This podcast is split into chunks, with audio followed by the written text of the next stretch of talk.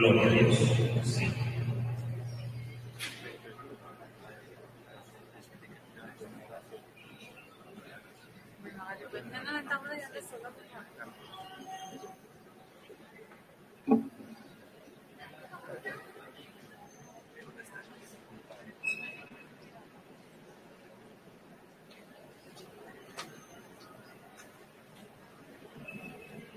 Ya el chato está mirando ahí, no sé qué cosa.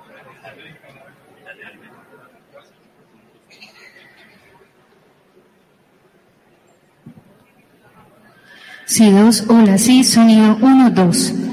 Hola, sí, sonido uno, dos. Hola, sí, sonido uno, dos.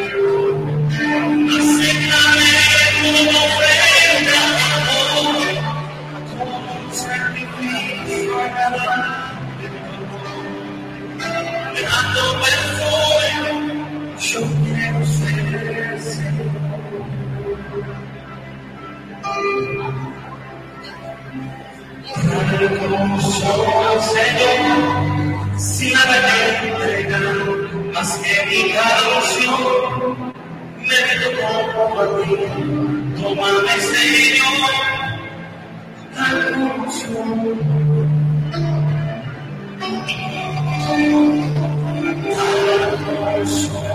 Señor, si nada me ofrece más que mi caución, me rindo por ti. Tómame, Señor, tal como soy.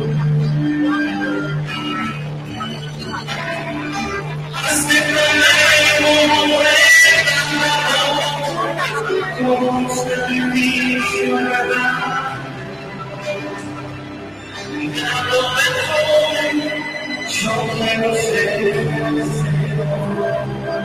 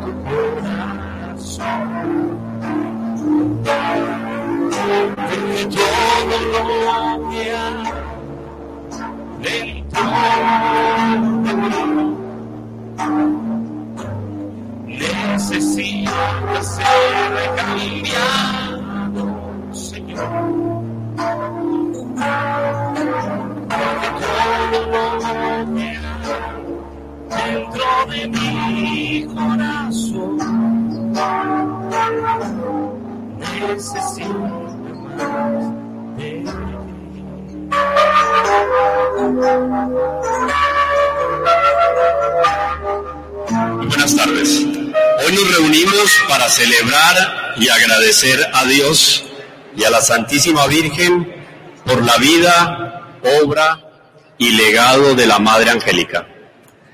Será un momento especial para reflexionar sobre el impacto que este canal ha tenido en nuestras vidas y en la difusión del mensaje católico en todo el mundo.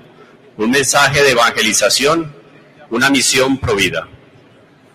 Durante todos estos años, EWTN ha sido una luz en la oscuridad, llevando la palabra de Dios a los hogares de millones de personas.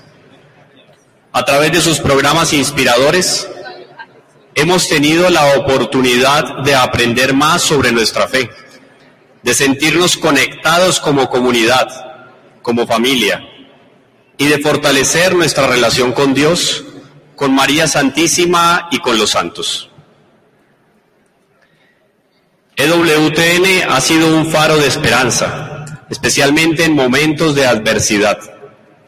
Durante los días oscuros nos ha recordado que no estamos solos, que Dios siempre está con nosotros y que la fe puede superar cualquier obstáculo. EWTN ha sido una plataforma para compartir testimonios poderosos de personas que han experimentado la gracia de Dios en sus vidas. Testimonios como el de Patricia Sandoval, nuestra invitada de hoy, nos inspiran y nos recuerdan que la fe es viva y transformadora.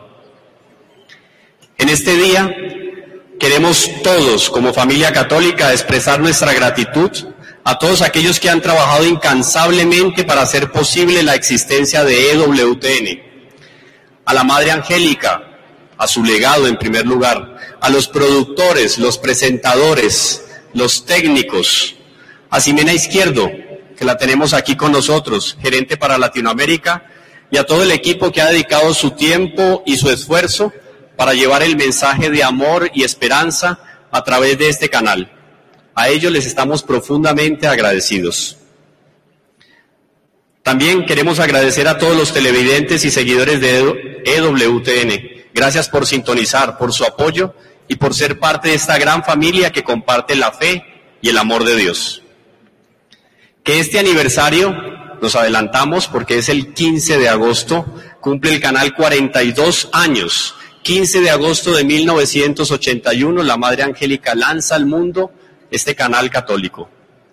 Que sea un motivo para renovar nuestro compromiso de apoyar y difundir la misión de EWTN.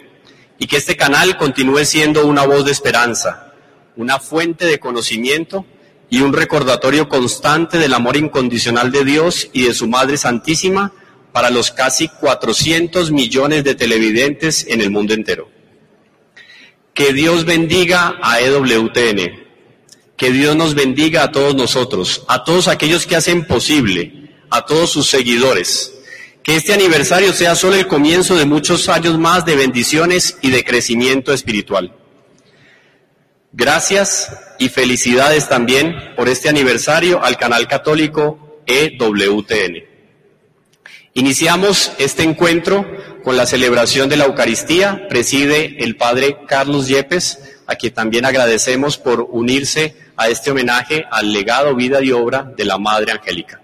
Damos inicio entonces a la celebración eucarística. Ave María Purísima.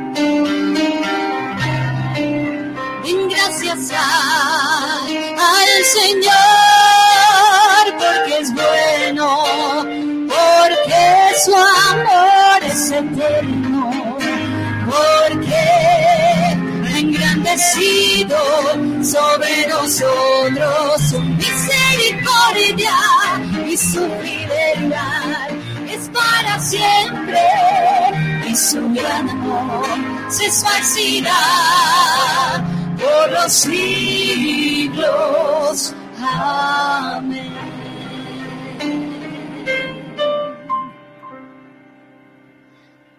Es un momento muy especial para nosotros estar en la presencia del Señor, entrar a este recinto santo, sabiendo que estamos celebrando el misterio del amor y queremos abrazar con nuestra oración al Padre Carlos Yepes, dar gracias a Dios por esta gran bendición aquí en este lugar, para todos nosotros que hemos esperado este momento.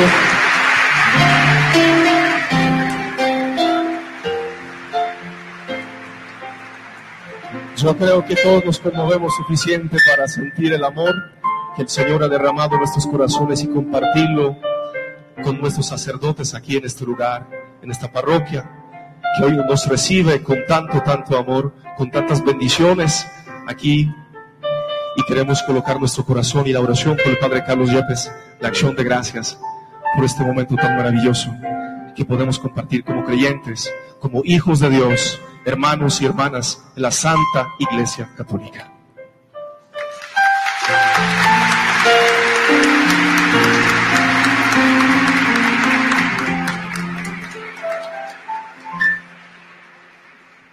Cariñoso saludo para todos, para el padre John Jairo, el párroco de San Joaquín, para el padre Marios, que ha sido tan cercano, que nos ha acompañado mucho en las Eucaristías digitales, en Amén Comunicaciones, y a quien siempre he sentido cercano y amigo, a todos mis hermanos sacerdotes.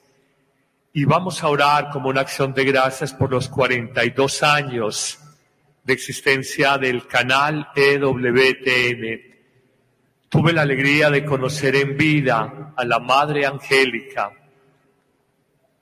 Tuve la alegría de celebrar no una, sino dos veces la Eucaristía en su cuarto, allá en Birmingham, Alabama, Estados Unidos. Una habitación rodeada de paz, en medio de un estado especial que ella tenía en los últimos años de su vida, donde ya no tenía una plena conciencia. Recuerdo una religiosa asiática que la acompañaba y sentía que estaba frente a una mujer que había batallado duramente. Antes de eso la había conocido cuando trabajé en Bogotá. Ella vino por allá por los años 97, 98 a promover el canal EWTN en América Latina. Y recuerdo que trabajando por esa época en el área de comunicaciones de la conferencia episcopal en Bogotá, eh, tuve la oportunidad de conocerla y ver la estatura espiritual de esta mujer que contra viento y marea fundó y desarrolló el canal católico más grande del mundo y fue, a pesar de que era religiosa, contemplativa, fue un estímulo y un aliciente para que muchos después siguiéramos este camino de la evangelización a través de medios de comunicación como la televisión y ahora modernamente en las redes sociales, en Facebook, en YouTube, en Instagram, en los portales web. Una alegría poder estar acá con Ximena, representante gerente para América Latina de WTN. Un saludo muy grande a Pepe Alonso, y su salud, que ha sido emblemático con su programa Nuestra Fe en Vivo durante muchos años. Un saludo a Patricia Sandoval, líder internacional Provida, y el testimonio que ahora nos va a dar de corazón, de corazón, que esta siembra que están haciendo en distintas ciudades de Colombia y de América Latina, en su momento produzca cosecha. Iniciemos en el nombre del Padre y del Hijo y del Espíritu Santo. Amén. La paz y el amor de Dios esté con todos ustedes. Al Señor le pedimos al iniciar esta Eucaristía la gracia de ser fieles a su voluntad, la gracia de entender la voluntad de Dios y asumirla en la vida, la gracia de ser obedientes a lo que el Señor nos pide.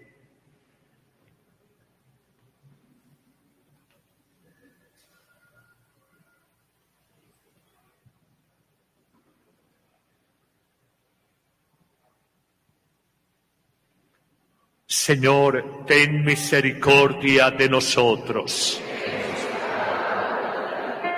Muéstranos, Señor, tu misericordia. Dios Todopoderoso, tenga misericordia de nosotros, perdone nuestros pecados y nos lleve a la vida eterna.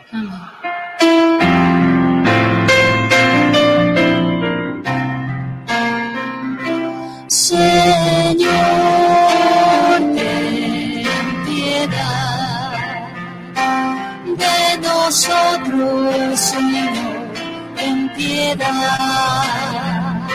Señor, ten piedad de nosotros, Señor, ten piedad.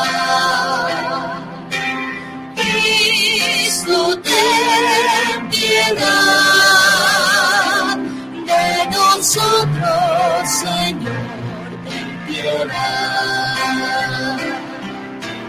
Cristo, ten piedad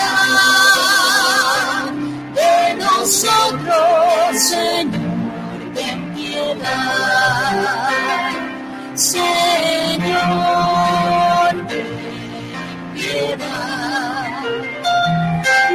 nosotros, Señor, ten piedad. Señor, ten piedad de nosotros, Señor, ten piedad. Oremos. Oh Dios, que siempre escuchas compasivo a tus siervos cuando están en la tribulación. Al darte gracias por tus bondades, te suplicamos que libres de todos los males, te sirvamos siempre con alegría. Por nuestro Señor Jesucristo, tu Hijo, que vive y reina contigo en la unidad del Espíritu Santo, y es Dios por los siglos de los siglos.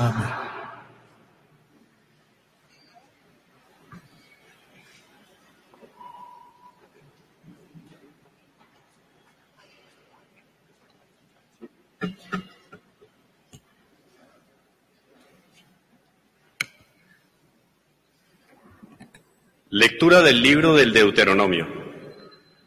Moisés dijo al pueblo, Escucha Israel, el Señor es nuestro Dios, el Señor es uno solo. Amarás pues al Señor tu Dios con todo tu corazón, con toda tu alma y con todas tus fuerzas. Estas palabras que yo te mando hoy estarán en tu corazón. Se las repetirás a tus hijos y hablarás de ella estando en casa y yendo de camino, acostado y levantado. Las atarás a tu muñeca como un signo, serán en tu frente una señal. Las escribirás en las jambas de tu casa y en tus portales. Cuando el Señor tu Dios te introduzca en la tierra que había de darte, según juró a tus padres, Abraham, Isaac y Jacob, con ciudades grandes y ricas que tú no has construido, casas rebosantes de riquezas que tú no has llenado, pozos ya excavados que tú no has excavado, viñas y olivares que tú no has plantado, y comas hasta saciarte. Guárdate de olvidar al Señor que te sacó de Egipto, de la casa de la esclavitud. Al Señor tu Dios temerás, a Él servirás y en su nombre jurarás. Palabra de Dios.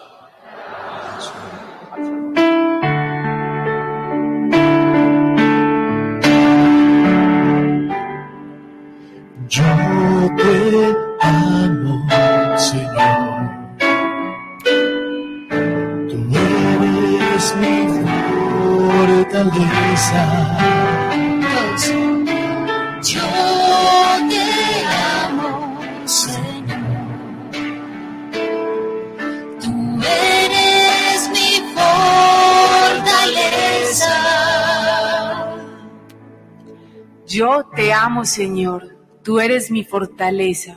Señor, mi roca, mi alcázar, mi libertador.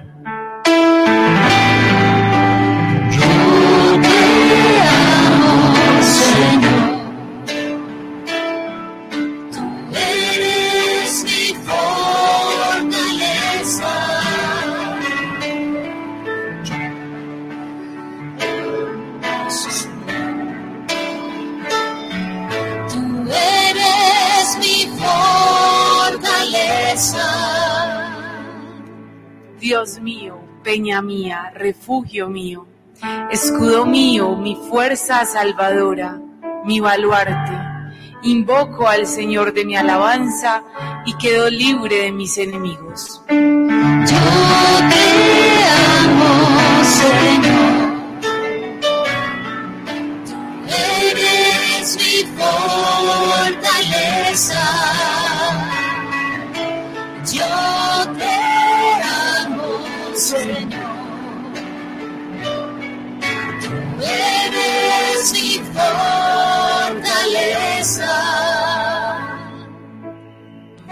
El Señor, bendita sea mi roca, sea ensalzado mi Dios y Salvador. Tú diste gran victoria a tu rey, tuviste misericordia de tu ungido. Yo te amo, Señor. Tú eres mi fortaleza. Yo te Tú eres mi fortaleza.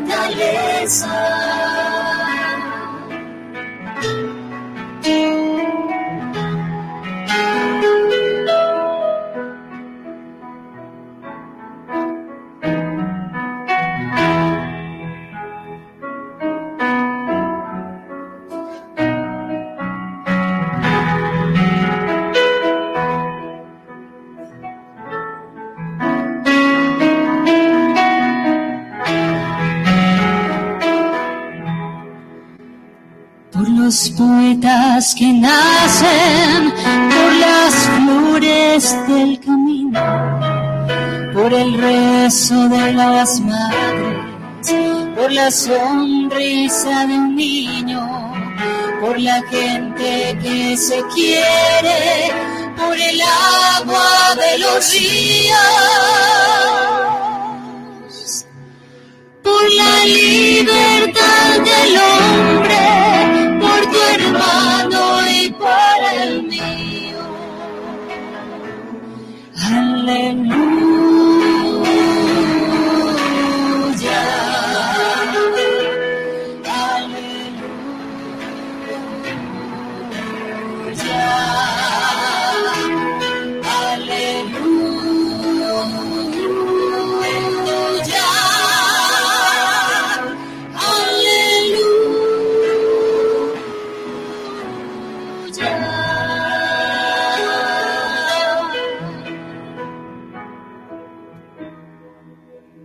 Señor esté con ustedes. y con tu espíritu. Lectura del Santo Evangelio según San Mateo. Gloria a ti, Señor.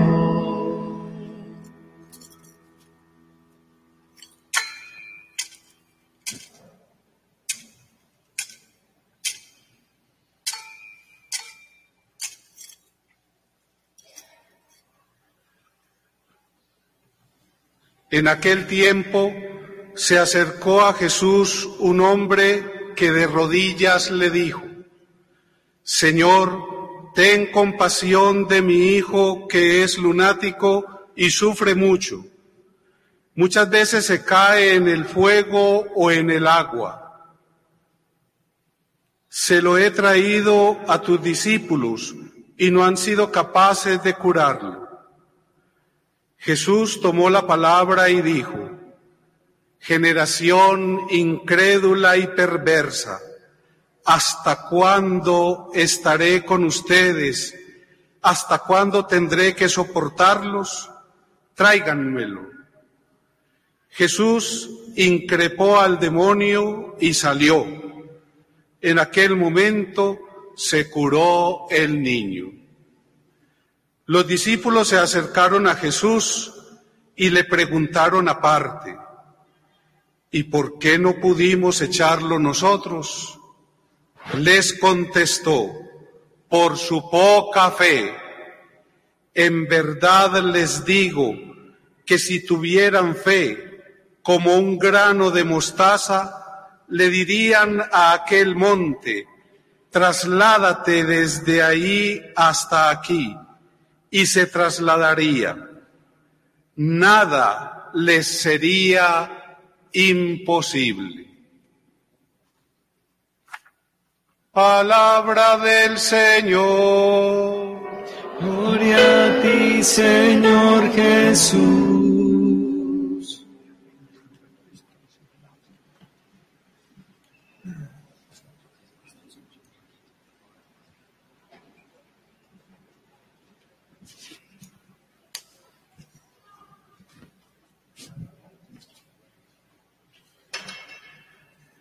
Dándoles un cariñoso saludo al Padre John Jairo, deseo ahora en la bendición párroco de esta catedral, a mis hermanos sacerdotes, a ustedes queridos eh, feligreses. La primera vez que pisé este templo fue un 4 de agosto, hace una semana y 50 años más.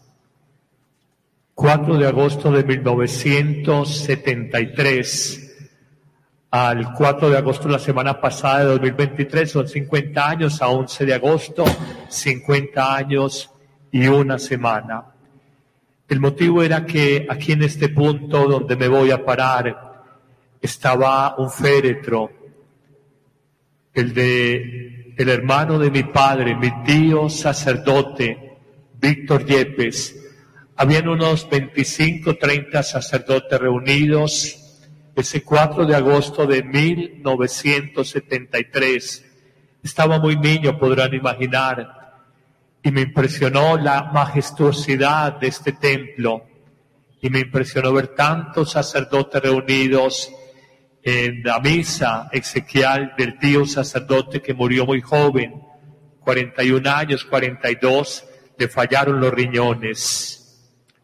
Hoy, 50 años después, Vengo en una ocasión muy especial a este templo, aunque he venido en distintas oportunidades, pero en los 50 años, el medio siglo después, venimos a acompañar la obra evangelizadora que en su momento hizo la Madre Angélica y que sé que sigue realizando desde el cielo, porque estoy cierto, como les decía ahora, cuando celebré la Eucaristía, no una, sino dos, en su habitación, sentía que estaba frente a una santa que más allá de su estado de inconsciencia, oraba por el canal y batalló.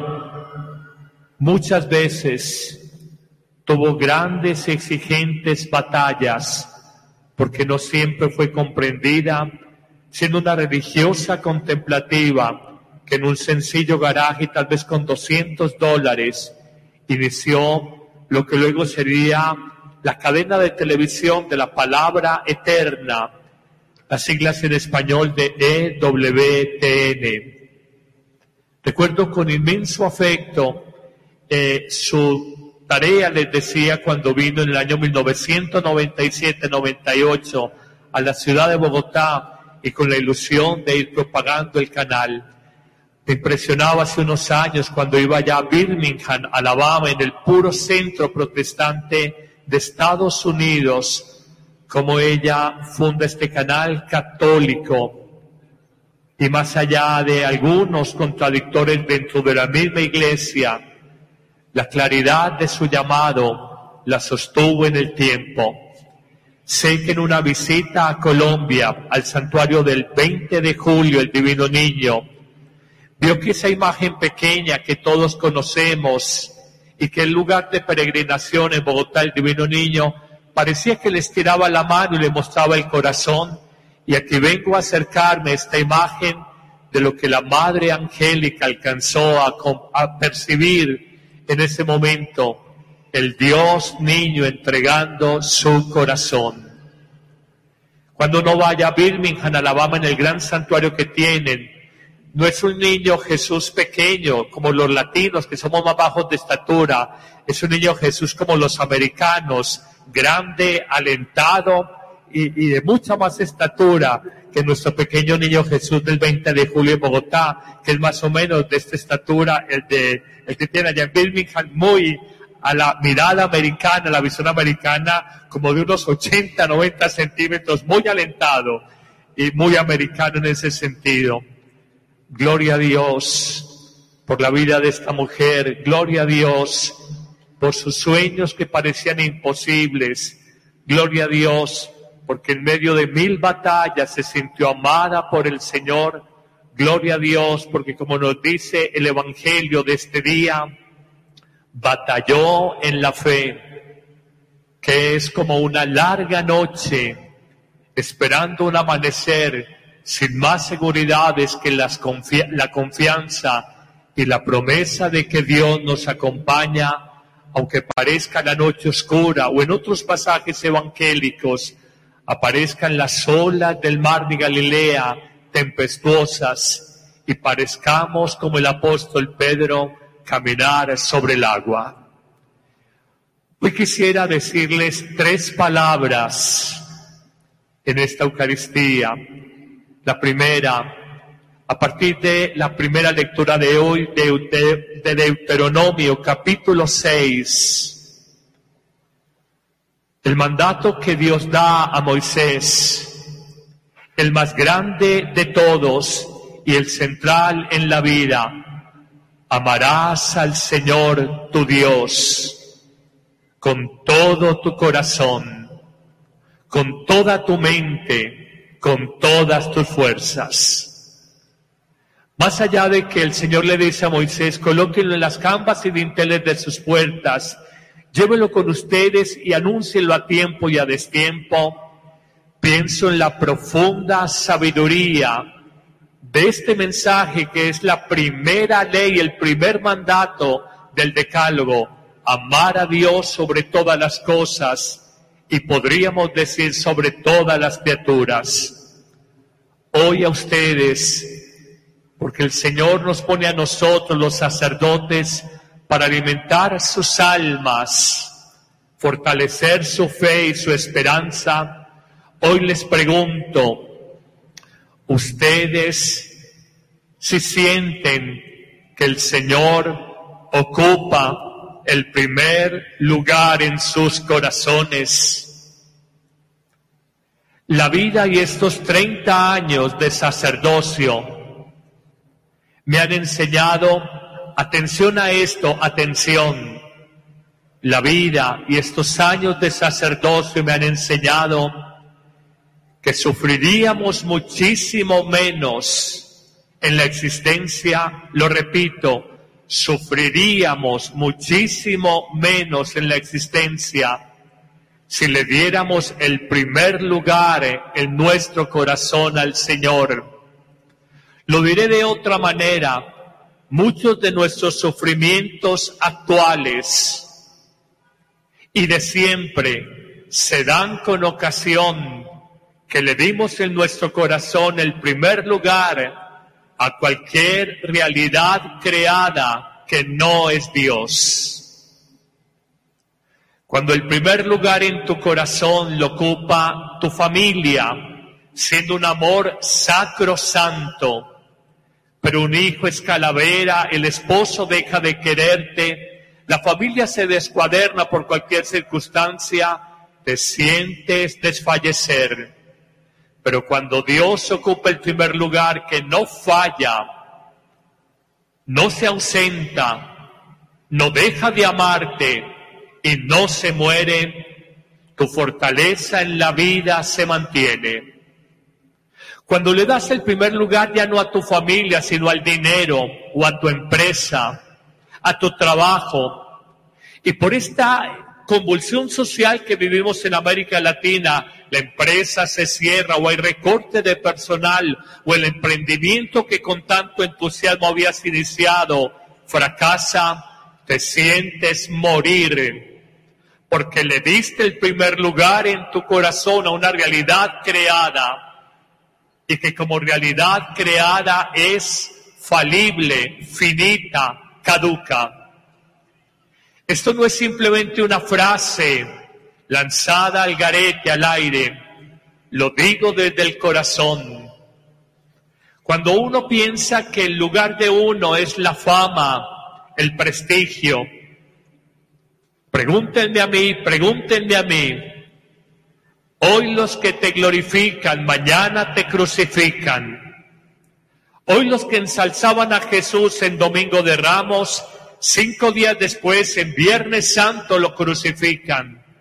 Y no hay nada más efímero y pasajero que dos golpes de las palmas de las manos, lo que llamamos el aplauso a propósito de que a veces endiosamos, idolatramos, amamos, le damos el primer lugar, no a la familia solamente, no al dinero, la empresa solamente, al reconocimiento humano.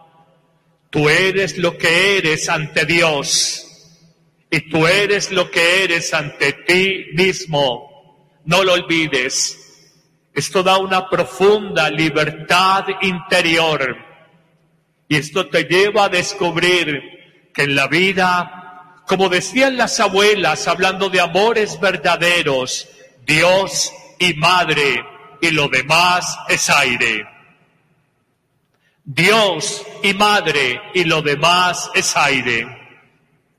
Hoy los invito para que guardemos en el corazón y no quede simplemente como una lectura que se hizo, ahora leída por Camilo, la primera lectura no. Sintamos que el Señor nos invita a la libertad profunda, darle el primer lugar a Él.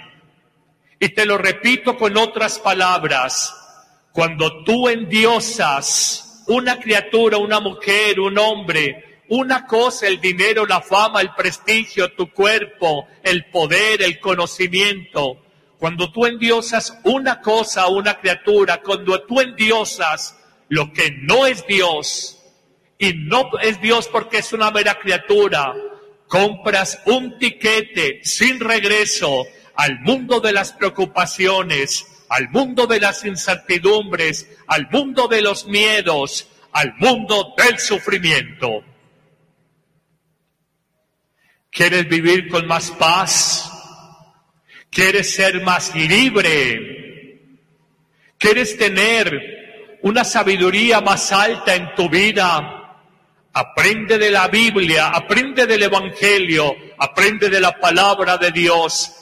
Dale el primer lugar en tu vida, dale el primer amor en tu corazón a quien lo puede todo.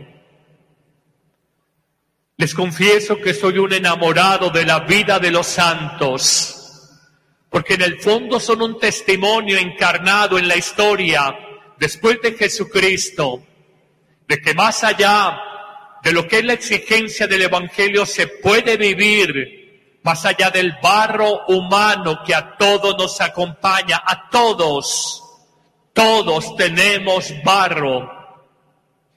Hasta los santos tuvieron barro y como dice el Papa Francisco, ¿quién es un santo? Y él dice, definiendo un santo, un santo es un pecador amado por Dios.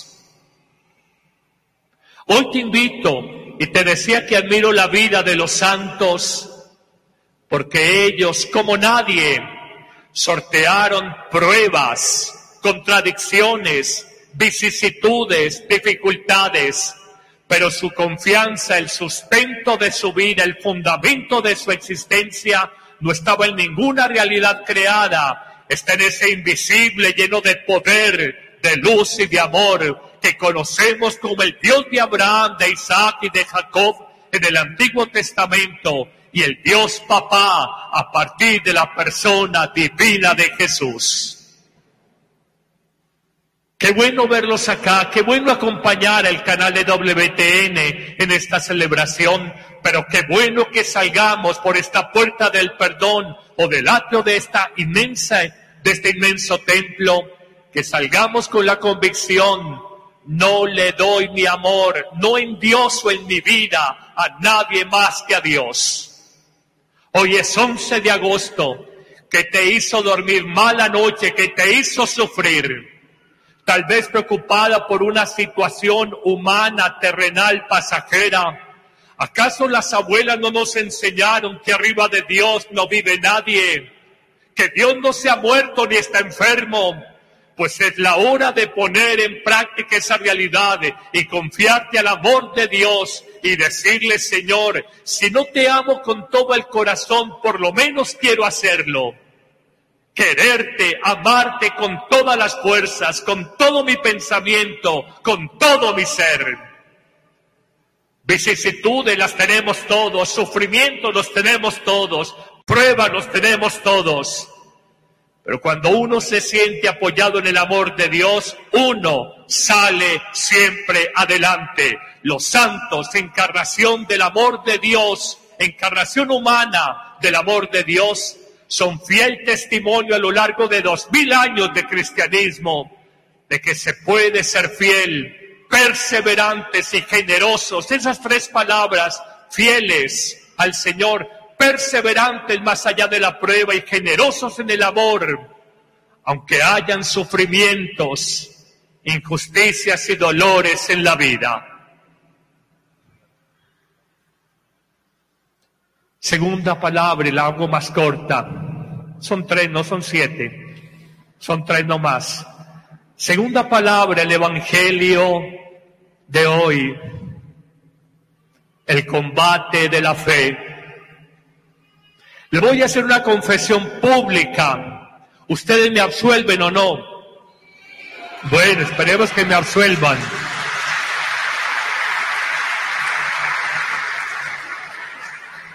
Yo le pido a Dios, yo le pido a Dios, yo le pido a Dios cada día que nunca me falte la fe. Es una palabra de dos letras, F, E, fe. Que me falten muchas cosas en la vida, pero no la fe.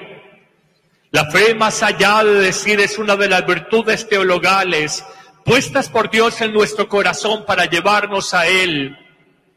La fe es la fuerza interior, la luz del alma, la certeza de un amor más grande, la seguridad en medio de la tormenta de que el Señor nos acompaña y de que Él no se desdice en sus promesas. No sé cuántas personas hay en este templo, simplemente tengo esta seguridad que uno en la prueba, y no sé ustedes quienes estén viviendo pruebas justo este día, les digo, aprendan a vivir, aprendan a alimentarse, aprendan a fortalecerse de la fe, de las promesas, de las bendiciones que Dios tiene a lo largo y ancho de los 73 libros de la Sagrada Escritura. Él no nos abandona, me encantan orar los salmos, aunque el justo sufra muchos males, de todos los libra el Señor. El malvado terminará enredado en las propias tramoyas e intrigas que ha construido Él está construyendo su propia telaraña.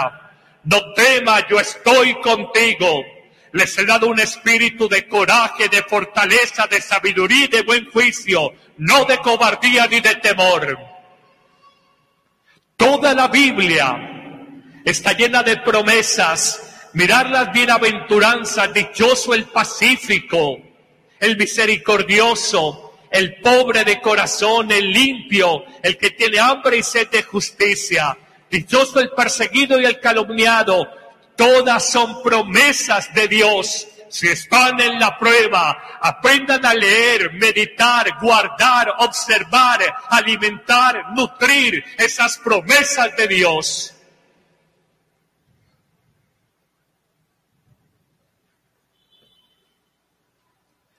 Todo el mundo dice que tiene fe cuando la vida le sonríe. Todo el mundo duda, se quebranta, se sacude cuando le viene una enfermedad grave, la muerte de un ser querido, un duelo matrimonial por una separación o divorcio.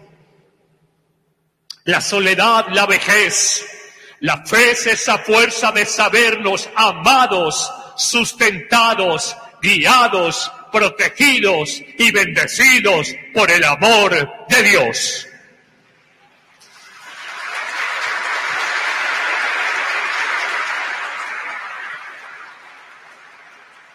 Hoy hay vientos fuertes de secularismo. ¿Qué es el secularismo? Es entender la vida personal sin Dios, la vida matrimonial sin Dios, la vida familiar sin Dios, la vida social sin Dios. Hoy caímos en un materialismo de la vida y uno puede tener cosas, bienes, posesiones, placeres, viajes, deleites del mundo, pero sentimos, como decía el gran padre de la iglesia, San Agustín, que fuimos creados para un, una visión más alta. Fuimos creados para Dios y nuestro corazón andará inquieto hasta que no descanse en Dios. Y él agregaba, él nació en África en el siglo IV, hace 1600 años. Piensen en el África del desierto, sacaban el agua de aljibes o pozos profundos. Y él decía que el corazón humano, lo más interior del hombre, es como un pozo sin fondo. Y ese pozo sin fondo, que es el corazón humano, no lo pueden llenar cosas finitas, sino otro infinito, Dios y su amor. Nos pasamos la vida y hagamos la publicidad, somos la generación de vivienda y lo entendemos en este país por esta entidad financiera. Buscamos la felicidad en el lugar equivocado. Nadie nos llena como Dios. Y la fe llevó a los santos a buscar, porque eso es un santo, el que apunta a lo esencial. Tanta gente, padre, la angustia de joven por trabajar, luego la angustia de adulto porque el trabajo permanezca por un emprendimiento, luego la búsqueda en la vejez por una jubilación, y luego de jubilados, un dinerito para lidiar enfermedades con medicamentos y visitas a las EPS. La vida es algo más que comer, dormir, reproducirnos, envejecer, deteriorarnos y morir. Fuimos creados para realidades más altas y la imponencia de este templo, su altura, me lleva a pensar que nos jalona hacia Dios. Nos invita a mirar más alto y no rastreramente dos metros abajo del o por encima del suelo. En la fe y en este segundo punto, nunca olviden tres palabras en este segundo punto. En las pruebas de la vida la fe se sostiene uno con paciencia, paciencia, paciencia, paz, ciencia, la ciencia de la paz. No pasa el temporal, no cede la tempestad. Surgen otros problemas, enreda tu vida. Paciencia, paciencia, paciencia. la del santo Job, la de Jesús en la cruz y la de muchos santos en medio de las dificultades. Una segunda palabra definitiva, fortaleza, fortaleza, fortaleza. No es la fuerza física de tomar vitaminas, de alimentarte bien, de ir a un gimnasio, de tomar esteroides, no es la fuerza interior, la fuerza de la voluntad, la fuerza moral para resistir el mal y la fuerza espiritual para que por resiliencia te desarrugues cuando te han arrugado el corazón o te levantes cuando te sientes caído. Fuerza de la voluntad, fuerza moral para resistir el mal y fuerza espiritual para levantarte de los sufrimientos de la vida. La fuerza no nos viene sino de Dios. Somos tremendamente débiles, nos quejamos por todo. Necesitas fuerza para este momento, esta prueba, esta dificultad, esta contradicción de la vida. Pide la fuerza que viene de lo alto. Busca la fuerza que solo nos viene de Dios. Primera palabra en el segundo punto es cuál? Paciencia. La segunda, fortaleza interior de la voluntad moral y espiritual. Y tercera palabra, en los momentos de prueba y de crisis, de tempestad en el alma, la confianza y la esperanza, hermanas mellizas, confianza y esperanza, fe y esperanza, hermanas mellizas que te llevan a decir esta larga noche va a pasar, vendrá un nuevo amanecer y es el Dios de los imposibles. Les dice hoy en el Evangelio, si tuvieran fe como un granito de mostaza, le podrían decir a una montaña que se traslade. Es un imposible fáctico, un imposible de hecho mover una montaña. Para el Señor, ese esa exageración bíblica, ese semitismo, y la forma en que hablaba el hombre de Oriente de manera exagerada significa esto. La fe realiza imposibles, recordando las palabras del ángel a María, lo que para ti siendo virgen y doncella es imposible, para Dios, para Dios, para Dios es posible.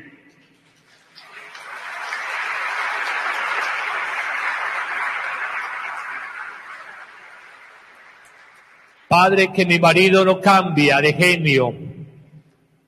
Desde tu persuasión, tu cantaleta, tu elocuencia puede que no, pero para Dios no hay nada imposible. Que mi hijo no deja las drogas, eso desde lo humano puede que sea difícil. Que ha estado en siete centros de rehabilitación, seguramente que es así. Pero Dios lo puede todo. Cuando estuve ya en Birmingham, en Alabama, visitamos un hogar de drogadictos americanos. Su terapia era trabajo todo el día, trabajo físico, en un bosque, una gran finca, pero diario tenían la Eucaristía y la adoración ante el Santísimo. Y ese trabajo físico que les, les quitaba un poco de esa energía que les sobraba de su juventud. Y la oración y confianza en el Señor los sostuvo y a muchos los sacó adelante. Era una hermana italiana que tenía siete casas en el mundo, una de ellas por ahí cerca de Birmingham. La oración, el Señor lo puede todo, confianza y como consecuencia de la confianza, esperanza total en el Señor. Alguien dice, Padre, el que espera desespera. Es lo humano, el que espera desespera. Pero yo te refuto y te contesto, quien en Dios espera, nunca desespera. Terminemos con un tercer punto y perdonen que me haya extendido. Primer punto, primera lectura, darle a Dios el primer lugar y nos evitaremos muchos sufrimientos en la vida. Segundo punto, la fe, que es probada en momentos de prueba, contradicción y sufrimiento. Tercer punto, agradecer a Dios por la vida de estos grandes de una madre angélica, sencilla, coloquial, como la hemos visto todos en las clásicos en vivo que pasan de ella, clásicos en vivo de la época, y saber que Agradecemos a Dios las bendiciones que recibimos, pero agradecemos también los dolores, porque los éxitos humanos se disfrutan, pero enseñan poco. Los fracasos y sufrimientos se padecen, pero son los grandes maestros de sabiduría. Agradecer el regalo de la vida, agradecer el regalo de la fe. La gente va y viene con mil problemas, mil preocupaciones. Me llevo la cuenta de servicios, el arriendo, peleé con la mujer que amo, no sé qué. Si nosotros que nos llamamos creyentes, nos cuesta la vida y a veces nos pesa, yo no sé cómo hace un agnóstico, ateo, no creyente, un hombre una mujer secularizado, no sé cómo hacen para llevar sus vidas. Cualquier sucedáneo, el deporte, los libros, la música, una amistad, una rumba, un viaje, ayuda. El psicólogo, el terapeuta, todo eso ayuda hasta cierto nivel. Pero lo profundo de tu vida, el misterio más hondo de tu ser, Solo lo conoce el Señor y Él puede sanar las heridas que acaso tú mismo no eres capaz de reconocer en tu propia historia. Señor, gracias por la vida. Gracias por el ministerio ordenado Ahora sí que lo valoro después de 40 meses. 40. En la Biblia un tiempo de renovación, de transformación, como 40 años en el desierto, 40 días de Jesús antes de iniciar su vida pública, 40 días del diluvio universal. Que el Señor nos ayude a todos, los consagrados y a ustedes bautizados, a ser testigos de que hay un amor más alto, que por la fe alcanzamos alturas que nunca imaginamos que podíamos volar y que aprendamos en la vida a ser agradecidos con todo lo que acontece en ella, las bendiciones y también aquello que llamamos males y que en el fondo no son males, sino simplemente bendiciones ocultas bendiciones aplazadas que el Señor tiene para dar a nuestra vida. Que la Virgen Santísima, modelo de fe, de amor y de acción de gracias, acompañe nuestro caminar por la historia y por la vida cotidiana que llevamos. Amén.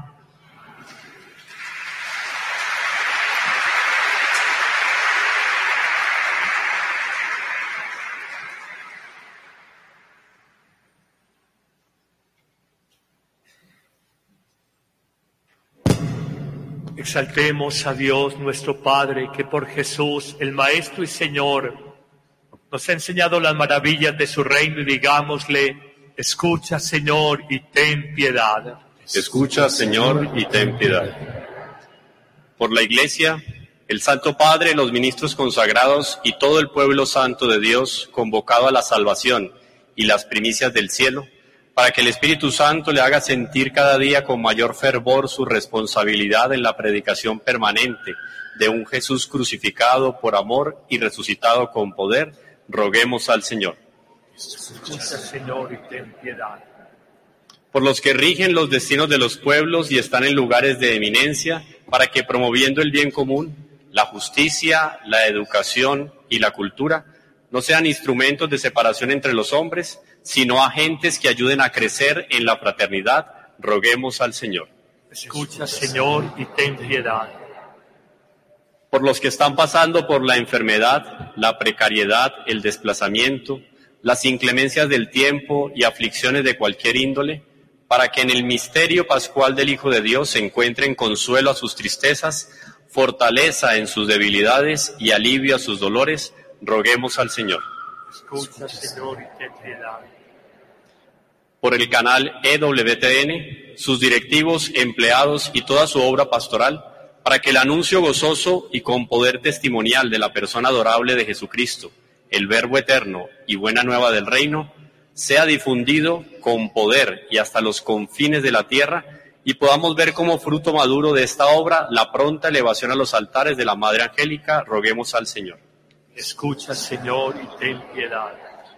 Por los distintos grupos y movimientos apostólicos de esta iglesia particular de Medellín, especialmente aquellos que apoyan espiritual y materialmente este evento y están aquí hoy entre nosotros, para que siendo y haciendo discípulos de Jesucristo a todas las gentes, se viva verdaderamente una experiencia en comunión, misión y participación que suscite conversiones y muchas santas vocaciones, roguemos al Señor. Escucha, Señor, y ten piedad. Por nosotros, aquí presentes celebrando el aniversario de la fundación de EWTN, para que nuestra fidelidad al Evangelio nos sane de toda división e impulse a trabajar en la edificación del cuerpo de Cristo, roguemos al Señor. Escucha, Señor. Gracias, Padre, porque al oír nuestras oraciones, manifiestas en ellas tu poder. Danos tu espíritu para glorificar tu nombre y al venir sobre nosotros tu gracia, para que sigamos siendo discípulos y misioneros de tu reino, que es el actuar salvífico de Jesucristo, tu Hijo, el que vive y reina contigo en la unidad del Espíritu Santo y es Dios por los siglos de los siglos.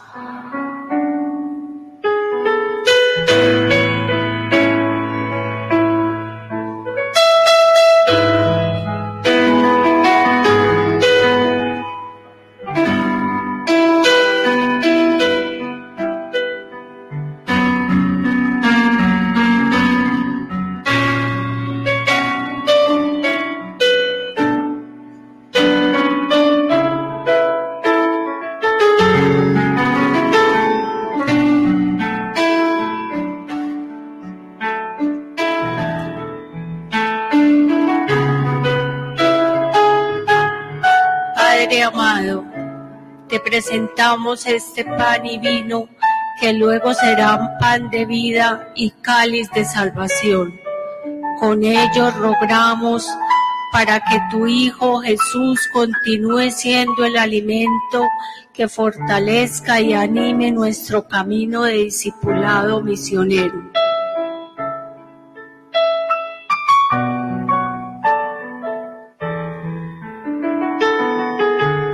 Señor, en esta familia queremos presentarte a todas las que estamos acá representadas, a esta parroquia y a la familia en general de toda la iglesia.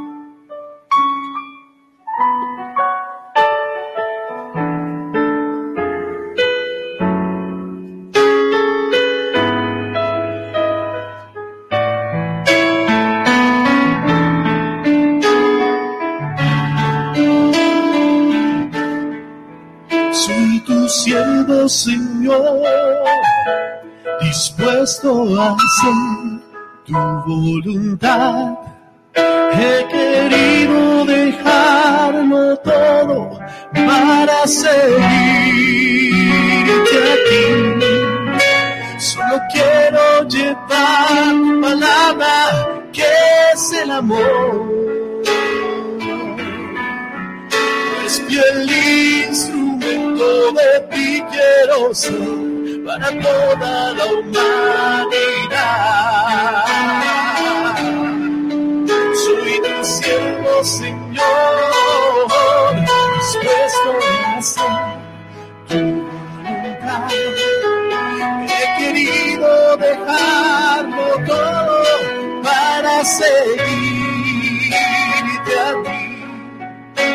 Solo quiero llevar tu palabra, que es el amor.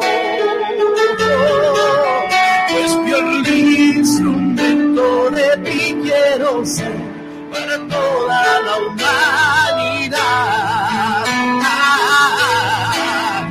Aquí estoy, Señor,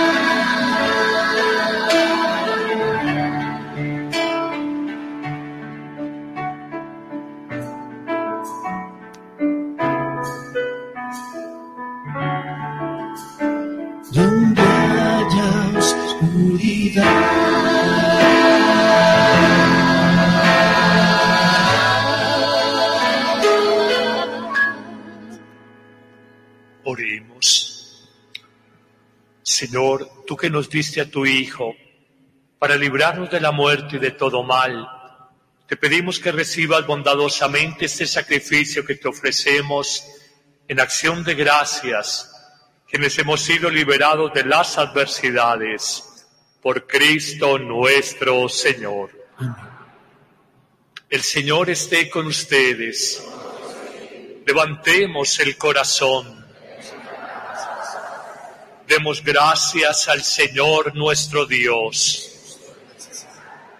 En verdad es justo y necesario, es nuestro deber y salvación darte gracias siempre y en todo lugar, Señor Padre Santo, Dios omnipotente y eterno, pues aunque no necesitas nuestra alabanza, ni nuestras bendiciones te enriquecen, tú inspiras y haces tuya nuestra acción de gracias, para que nos sirva de salvación por Cristo Señor nuestro.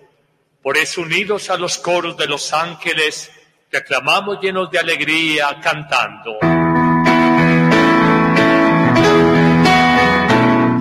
Santo, santo, santo, santo, santo Señor, el Señor la tierra, están llenos de ti, oh sana, oh sana, oh sana los ángeles cantan, oh sana, oh sana, oh sana, a Dios,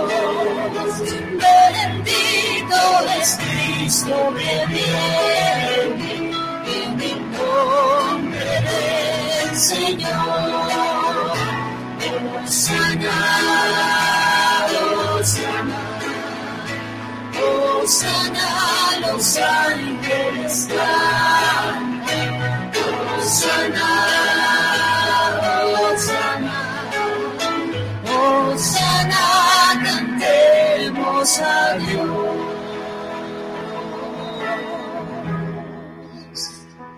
Santo eres en verdad, Padre, y con razón te alaban todas tus criaturas, ya que por Jesucristo, tu Hijo, Señor nuestro, con la fuerza del Espíritu Santo, das vida, santificas todo y congregas a tu pueblo sin cesar, para que ofrezca en tu honor un sacrificio sin mancha, desde donde sale el sol hasta el ocaso.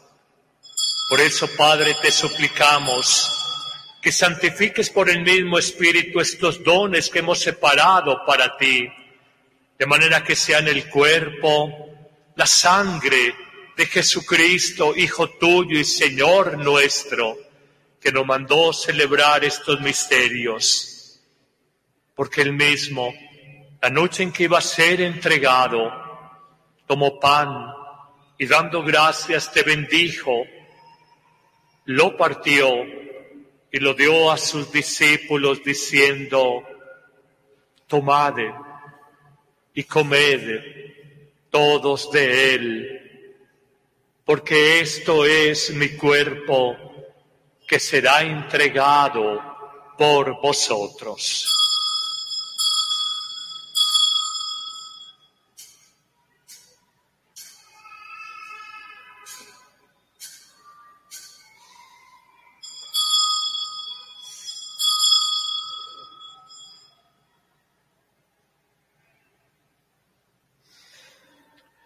Del mismo modo, acabada la cena, tomó el cáliz, dando gracias te bendijo y lo pasó a sus discípulos diciendo, tomad y bebed todos de él, porque este es el cáliz de mi sangre, sangre de la alianza nueva y eterna, que será derramada por vosotros y por muchos para el perdón de los pecados.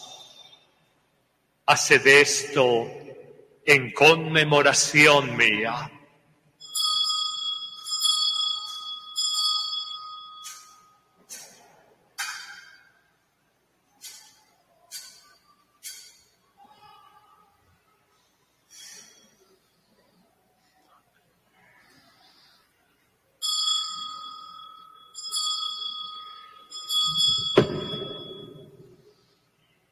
Este es el gran sacramento de nuestra fe.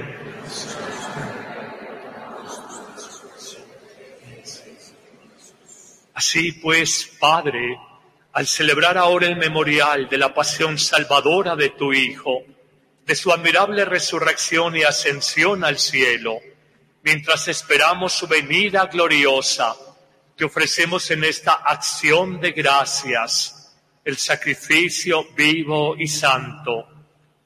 Dirige tu mirada sobre la ofrenda de tu iglesia y reconoce en ella la víctima por cuya inmolación quisiste devolvernos tu amistad, para que fortalecidos con el cuerpo y la sangre de tu Hijo y llenos de su Espíritu Santo, formemos en Cristo un solo cuerpo, un solo espíritu.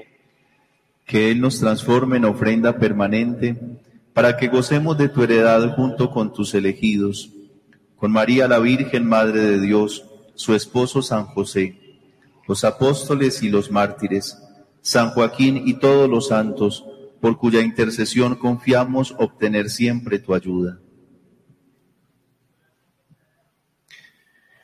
Te pedimos, Padre, que esta víctima de reconciliación traiga la paz y la salvación al mundo entero. Confirma en la fe y en la caridad a tu iglesia peregrina en la tierra, a tu servidor el Papa Francisco, a nuestro obispo Ricardo, al orden episcopal, a los presbíteros y diáconos y a todo el pueblo redimido por ti. Atiende los deseos de esta familia que es congregado en tu presencia. Reúne en torno a ti, Padre misericordioso, a todos tus hijos dispersos por el mundo, a nuestros hermanos difuntos, a Mario Duque Gómez, y a cuantos murieron en tu amistad, recíbelos en tu reino, donde esperamos gozar todos juntos de la plenitud eterna de tu gloria. Por Cristo, Señor nuestro, por quien concedes al mundo todos los bienes.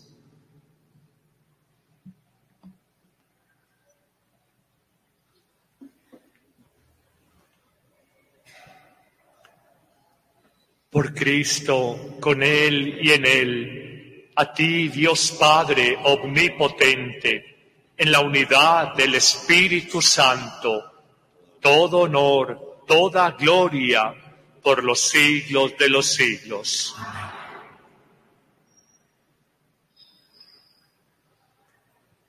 Como nos enseñó Jesús, nunca lo hagamos por rutina, por costumbre, Mascullemos, meditemos y oremos juntos. Padre, Padre nuestro, que estás en el cielo, santificado sea tu nombre. Venga a nosotros tu reino. Hágase tu voluntad en la tierra como en el cielo. Danos hoy nuestro pan de cada día. Perdona nuestras ofensas como también nosotros perdonamos a los que nos ofenden. No nos dejes caer en la tentación y líbranos del mal. Líbranos de todos los males, Padre bueno.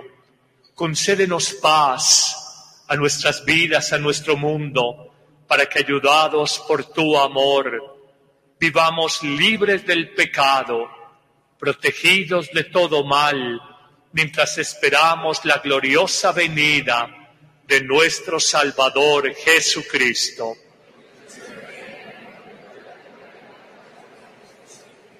Jesús, que has dicho a tus discípulos, la paz les dejo, mi paz les doy. No tengas en cuenta nuestro pecado, sino la fe de tu iglesia, y conforme a tu promesa, concédenos paz y unidad, tú que vives y reinas por los siglos de los siglos.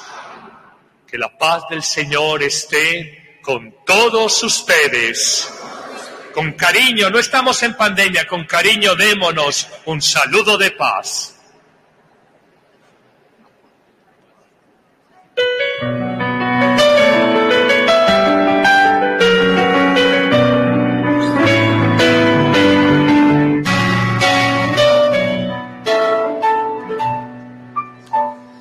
Cordero de Dios que quitas el pecado del mundo, ten piedad de nosotros,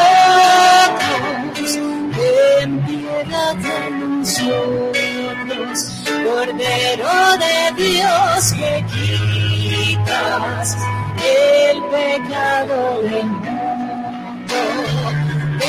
piedad de nosotros, ten piedad de nosotros, Cordero de Dios que quitas el pecado del mundo,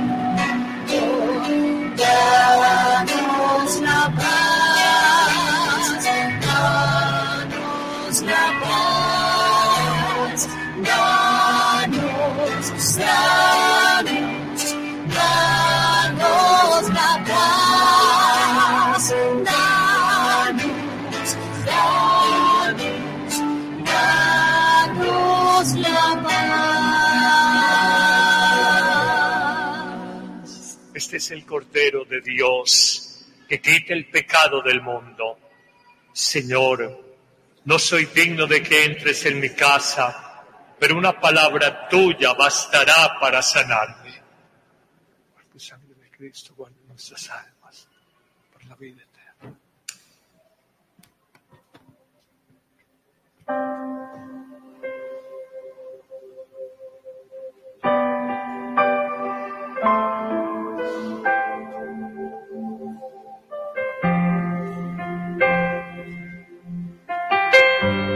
Esperamos organizadamente en los diferentes corredores donde van a haber ministros administrando la Eucaristía. Los laterales y en el centro.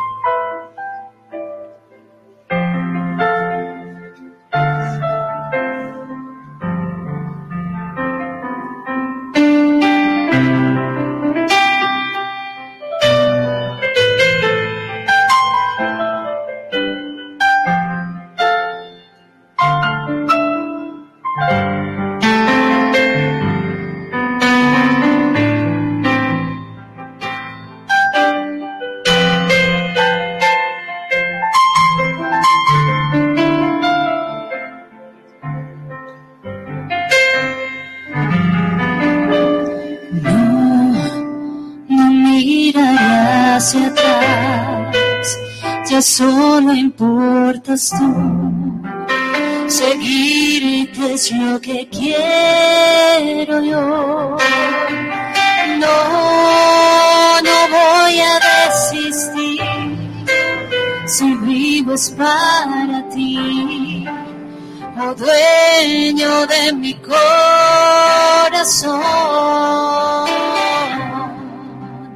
Quiero servirte con toda mi alma.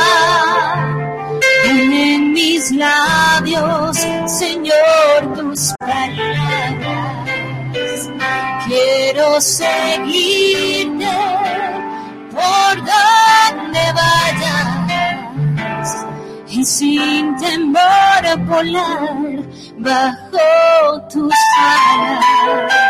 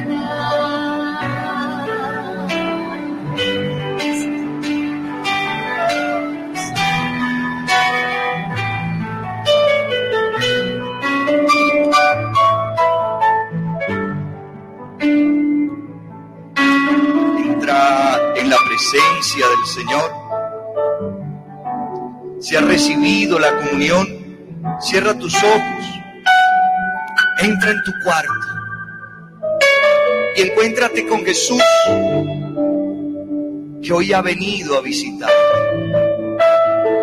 Jesús que se ha hecho pan por amor a ti,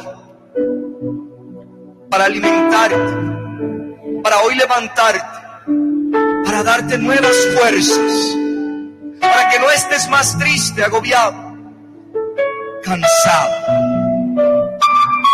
Vengan a mí los que están cansados y agobiados, dice el Señor, yo les daré descanso. Experimenta el descanso y la paz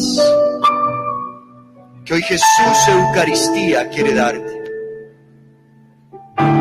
Cierra tus ojos, abre tu corazón, céntrate en Él.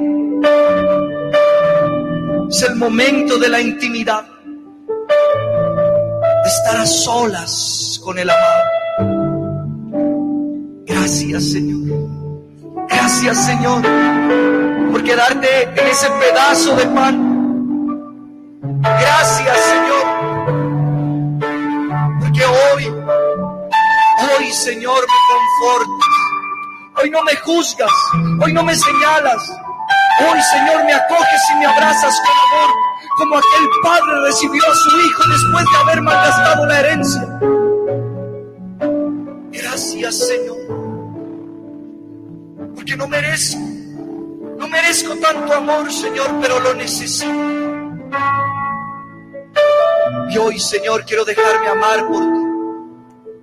Hoy, Señor, quiero que tu luz inunde mi corazón y mi vida. Como solo tú, Señor, puedes hacerlo. En ti, Señor, confío. En ti, Señor, pongo mi esperanza. Porque quien confía en ti, Señor, no queda defraudado. Gracias, Señor. Gracias por esta noche, donde me has traído con cuerdas de amor, con lazos de ternura, hacia tu corazón, para llenar mi vida, para colmarme de esa paz que sobrepasa todo entendimiento y que el mundo no la da. Bendito seas, Señor. ¿Cómo no alabar? ¿Cómo no bendecir? ¿Cómo no exaltarte, Señor? Hoy te quiero contar, Jesús amigo, que contigo estoy feliz. Si tengo tu amistad, lo tengo todo, pues estás dentro de mí. Después de comulgar me haces como tú, me llenas con tu paz. En cada pedacito de este pan completo estás y así te das. Estás ahí por mí porque conoces que sin ti pequeño soy y ahora en adelante nada nos separará, ya lo verás. Te escondes en el mar y aunque no te pueda ver, es mi lugar preferido.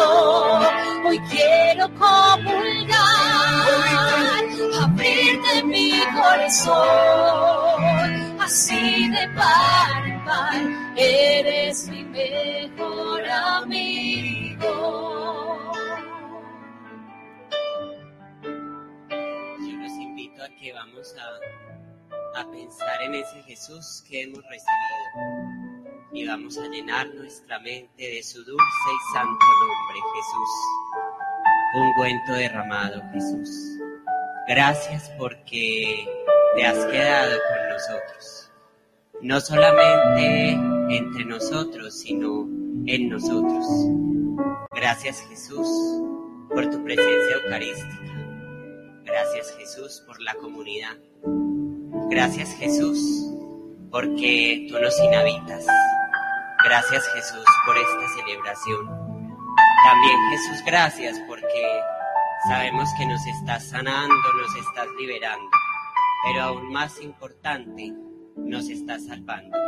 Más bien, nos has salvado y queremos darte las gracias porque sin ti Jesús nada sería. Y también Señor, darte las gracias por estos ya más de 40 años de EWTN. Gracias por la vida de Madre Angélica, gracias por sus virtudes, por su manera tan particular y especial de evangelizar. Y también gracias Jesús, gracias por los que nos han presidido esta celebración, en especial por el Padre Carlos. Queremos alabarte Jesús, porque tú lo has librado Tú lo has librado de la boca del lobo. Y tú, Señor, nuevamente, a través de su palabra y de su predicación, que sabemos que eres tú en él, nos sigues llamando y nos sigues invitando. Amén.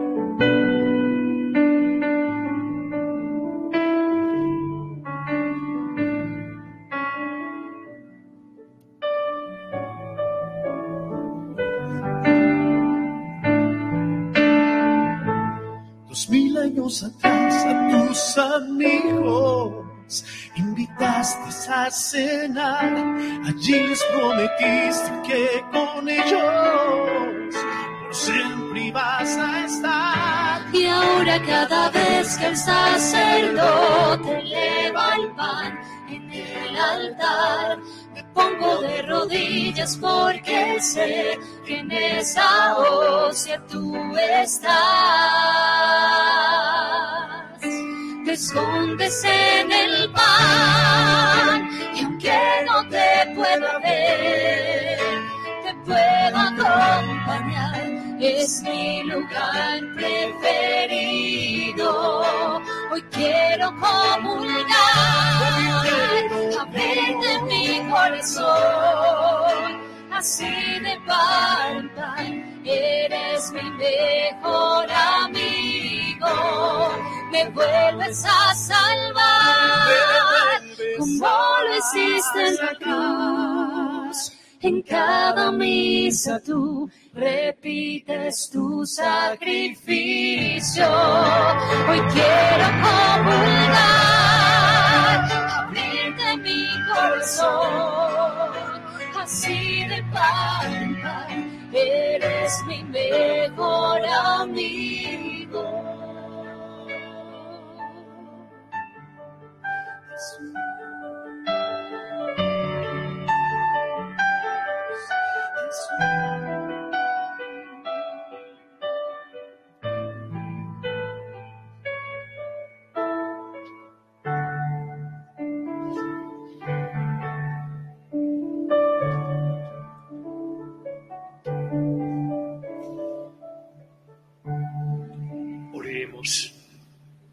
Dios Todopoderoso, que por este pan de vida te dignaste liberar a tus siervos de la esclavitud del pecado y restaurar piadosamente sus fuerzas, concédenos progresar siempre en la esperanza de la gloria. Por Cristo nuestro Señor. Tomamos asiento un momento, nos van a dar un aviso.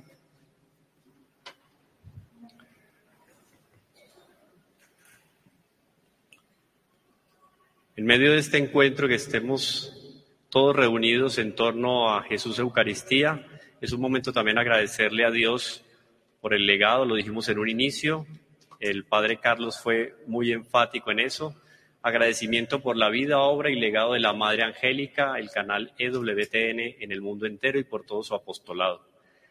Pero un agradecimiento también muy especial de parte del canal a todos y cada uno de ustedes por haber venido aquí, Estamos alrededor de mil personas, si no un poco más, reunidas hoy en este momento tan especial de oración, de reflexión y de meditación.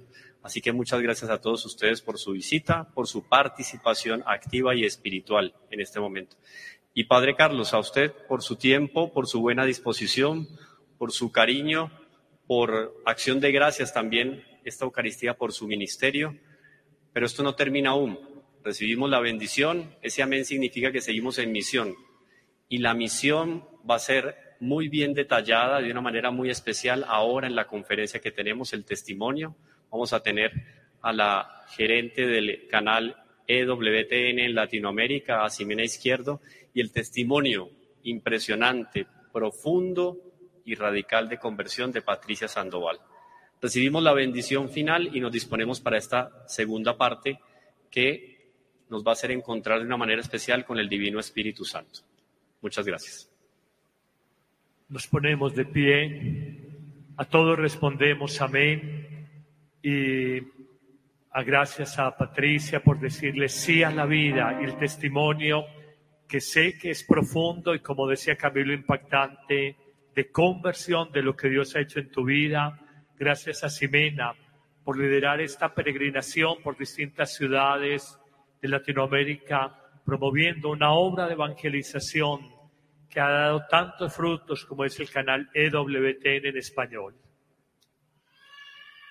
Eh, las invitamos a que pasen aquí adelante, Patricia y Ximena. Eh, ellas nos van a acompañar ahora, pueden voltearse para que las conozcan y de verdad de corazón, que su testimonio y sus palabras lleguen al corazón para crear de verdad seguidores de la vida en nuestro mundo que sean signos proféticos. A todos respondemos amén. Dios Todopoderoso aleje siempre de ustedes toda adversidad y les conceda la abundancia de sus bendiciones. Amén. Haga sus corazones dóciles a la palabra divina para que puedan poseer los goces eternos. Para que comprendiendo lo que es bueno y recto, siempre avancen ágiles por el camino de los mandamientos de Dios y lleguen a ser coherederos del reino de los cielos. Y la bendición de Dios Todopoderoso, Padre, Hijo, Espíritu Santo, descienda sobre ustedes y les acompañe en esta noche y siempre. Amén. Esta transmisión la vamos a, a, emitir a través de las redes sociales de Amén Comunicaciones, apostolado en los medios, por una evangelización nueva y lo hacemos con un inmenso gusto, sabiendo que estamos apoyando apostolados en favor de la vida. A partir de las próximas horas va a estar subido a redes en Amén Comunicaciones esta Eucaristía solemne. El Señor los acompaña a todos.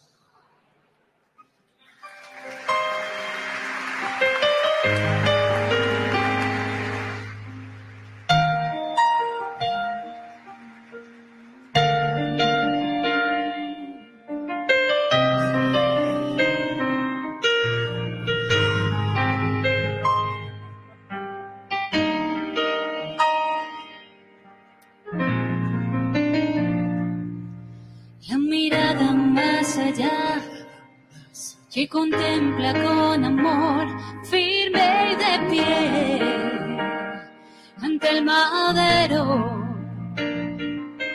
Alma viva, fuego y luz que no se apaga ante el dolor.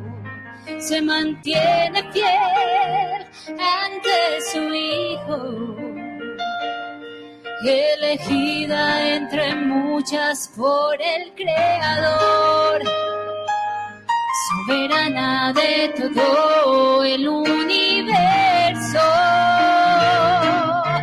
Grande es madre, reina infinita de paz y de amor de la creación. Dulce eres niña, luz de mi vida sagrario viviente, milagro de amor. Oh, oh, oh.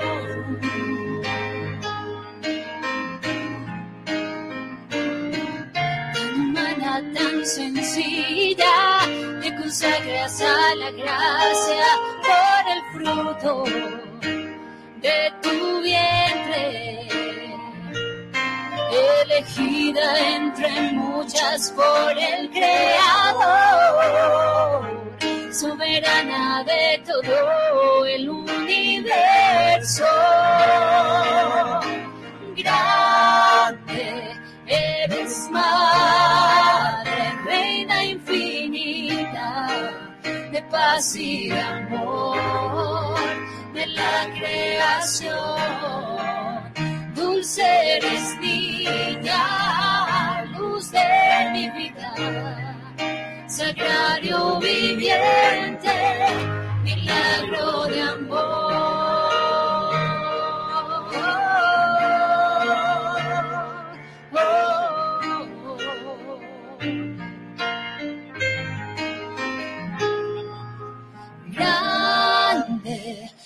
eres madre, reina infinita de paz y de amor de la creación. Dulce eres niña, luz de mi vida, sagrario viviente, milagro de amor.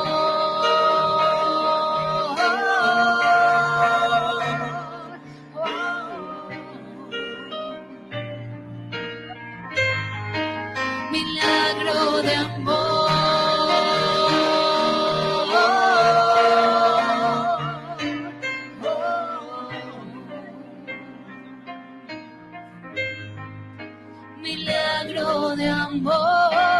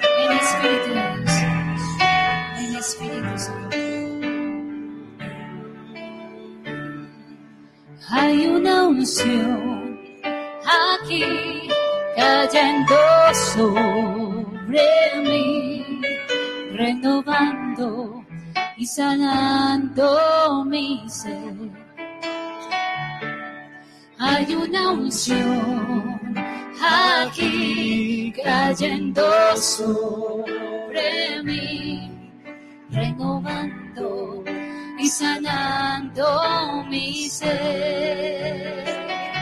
Mi espíritu y mi alma se están llenando con el poder del Espíritu Santo. Mi vida nunca Mi más vida será igual. nunca más será igual.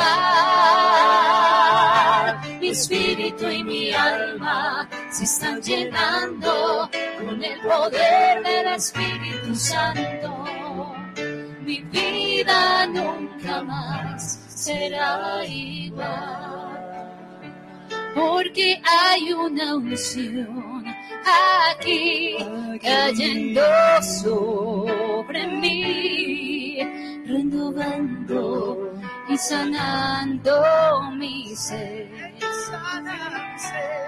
Hay una unción aquí cayendo sobre mí, renovando, renovando y y sanando. sanando mi ser.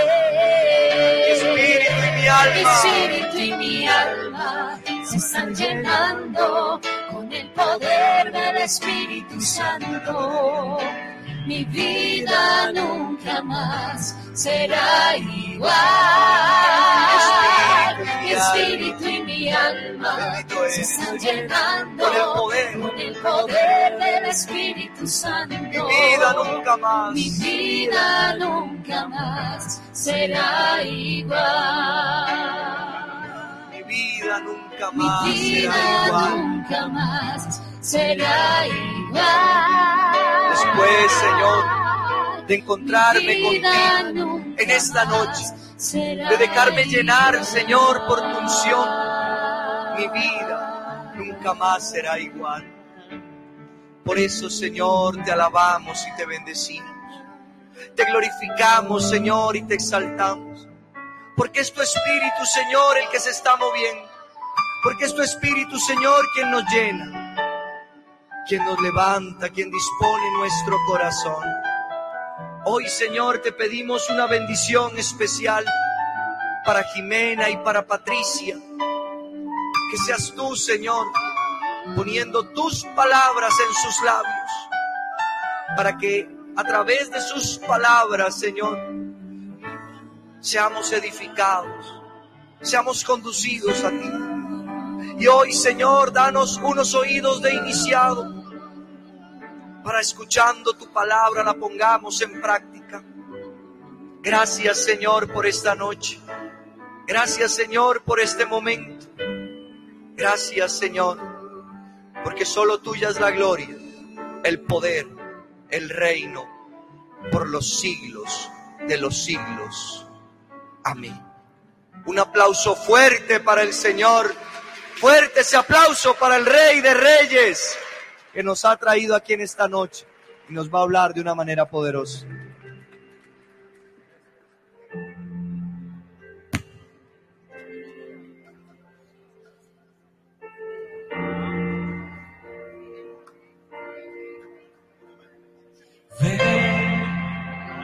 Espíritu, ven y lléname, Señor, con tu preciosa unción. Ven, Espíritu, ven y lléname, Señor, con tu preciosa unción. Purifícanos, Señor. Purifícame y lávame, renuévame, restaurame, Señor, con tu poder. Purifícame y lávame, renuévame, restaurame, Señor. Te quiero conocer. Vamos a invitar al Espíritu Santo esta noche. Ven, Espíritu, ven y lléname, Señor, con tu preciosa unción. Ven, Espíritu, ven y lléname, Señor, con tu preciosa unción. Pide que te purifique, purifícanos, Señor. Purifícame y lávame, renuévame, restaurame, Señor, con tu poder.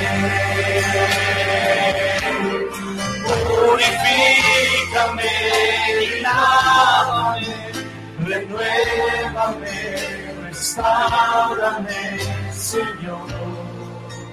Te quiero conocer. Si puedes, levanta tus manos al cielo y dile: Ven, Espíritu, ven y lléname, Señor,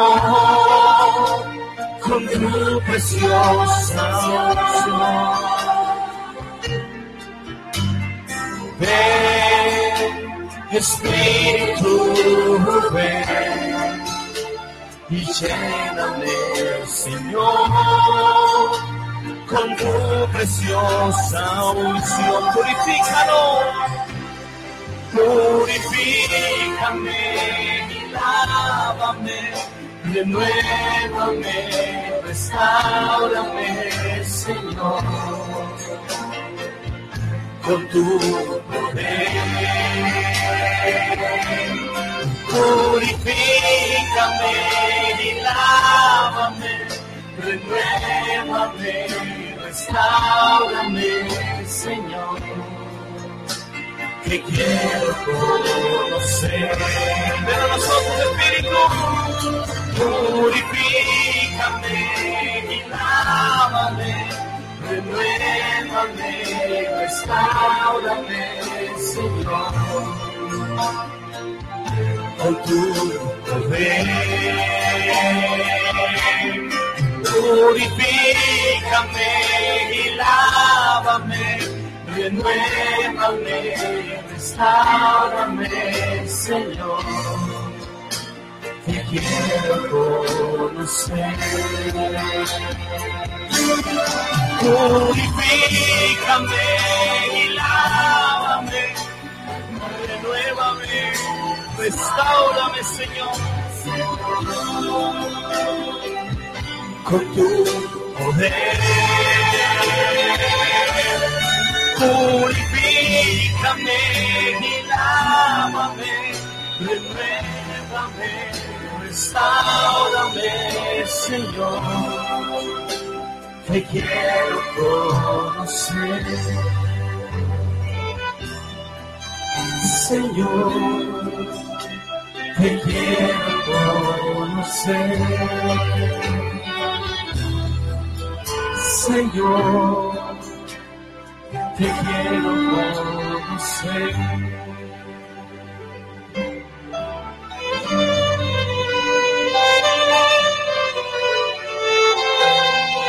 Ven a nosotros, Espíritu Santo. Queremos conocer.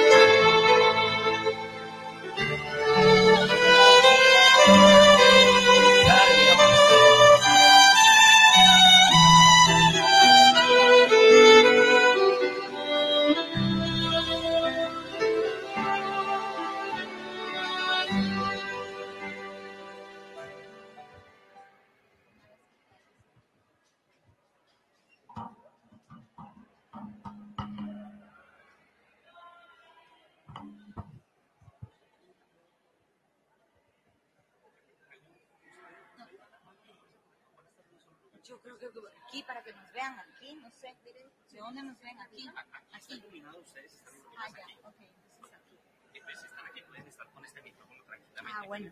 Ya. El, el padre quiere, el padre Carlos va a dar unas palabras. Padre, padre, ¿usted iba a dar unas palabras? Qué bueno las personas que se han quedado y qué bueno escuchar este testimonio bonito en favor de la vida. Somos sal de la tierra, somos luz del mundo, somos levadura en la masa. Y por más que veamos otra forma cultural de pensar y de vivir, creemos firmemente en el Señor. Y esto no es un tema de estadística, sino un tema de convicción, de convicción. Démosles un aplauso tanto a Ximena como a Patricia, que nos van a dar su testimonio. Muchas gracias, Padre Carlos. Muy buenas noches, familia católica de Medellín. Patricia y yo estamos muy agradecidas con el Señor porque se ha venido derramando gracias y bendiciones que no nos esperábamos. Sabemos que el Señor siempre tiene una sorpresa en estos viajes de misión que representan también, de cierta manera, mucho esfuerzo de nuestra parte, sobre todo Patricia, que tiene dos hijas chiquitas, que tiene su familia, y siempre es dejar algo por ir y llevar el Evangelio como el Señor nos pide a través de WTN pero la gracia y la bendición de saber que estamos acompañados con una iglesia viva, con una iglesia que ama al Señor y que siempre quiere escuchar la voz de Dios y que está acompañándonos, es para nosotros una alegría y un consuelo y un agradecimiento a nuestro Señor. Esta noche queremos compartir un poquito, un poquito, una pincelada de lo que ha sido la vida tan fructífera de Madre Angélica con un tema que es importantísimo, tu misión, tu camino. Buenas noches, yo soy Jimena Izquierdo y soy la gerente de EWTN para Latinoamérica en la red de católicos activos más grande de Hispanoamérica, que son la red de amigos misioneros del canal y que fue fundada por la misma Madre Angélica. Y esta noche, antes de empezar y olvidarme, quiero agradecer a todos, a todo el grupo de amigos de EWTN aquí en Medellín que han hecho posible este evento tan hermoso. A Otto Galvez, sobre todo, que ha sido el coordinador general, a Junior, al equipo de música con Jessica, gracias por todo lo que han hecho, porque nos han dado un momento de cielo también de poder elevar el espíritu y a todos, a todos los que están aquí, al equipo de ACN, 40 días, Unidos por la Vida, todos los movimientos católicos, porque todos somos parte de una misma familia, de una familia espiritual. Madre Angélica siempre dijo, todos ustedes, y ella se dirigía a cómo, hijos míos, familia, Pepe Alonso también familia, porque eso es, eso es lo que somos. Todos somos hijos de Dios, todos somos hermanos y somos una gran familia espiritual, dichosa de vivir la riqueza de la fe que nos ha sido dado como un regalo, como un don, como una maravilla, porque quien no vive la Eucaristía que hemos tenido aquí no puede decir realmente que, que vive una riqueza. Ahora vengo y les presento un ratito a mi hermana Patricia antes de seguir con esta presentación para que los salude. Muy buenas noches a todos. Agradecida con Dios y con la Virgen Santísima y la Madre Angélica de que estamos aquí con ustedes el día de hoy. Y bueno, yo soy conferencista internacional pro vida, pro castidad y también soy conductora del canal EWTN, un programa que se llama Informe Pro Vida, que sale cada viernes a las siete y media por la noche. Y bueno, junto con nosotros, Jimena, tenemos la Corte Celestial. Aquí enfrente eh, del altar tenemos al Divino Niño, la estatua del Divino Niño, pero también traemos algunos santos, reliquias de primer grado. Venga. ¿Se escucha mejor acá? Bueno, mira, con nosotros tenemos varios santos, reliquias de primer grado, pero dos de ellas estamos eh, celebrando días festivos de dos de las santas que tenemos presente. Mira, tenemos eh, los dos santos patrones de EWTN, el hueso de San Francisco de Asís, el hueso de Santa Clara de Asís, ¿Sí? Sí, sí, sí. Aquí. Bueno. Bueno, voy a volver a repetir los santos. Eh, tenemos un hueso eh, de San Francisco de Asís, que es uno de los patrones de EWTN del canal. Tenemos el hueso de primer grado de Santa Clara de Asís y hoy se celebra su día festivo. Entonces, el cielo y la tierra la están celebrando el día de hoy. Tenemos a la niña Santa Mártir, Santa Filomena. Ella es muy conocida como la Santa de la Castidad, la Santa, eh, pues, que murió por su pureza. Junto con ella tenemos la reliquia de primer grado de Santa Cecilia, es la Santa Patrona de la Música. También tenemos el Santo Cura de Ars, tenemos su sangre de él presente. Tenemos a San Juan Pablo II y tenemos a Santa Teresita de Jesús, el niño Jesús, Santa Teresita de, de Lesieux con nosotros. Entonces, durante este evento, ustedes puedan pedir, pedir y venerar a los santos.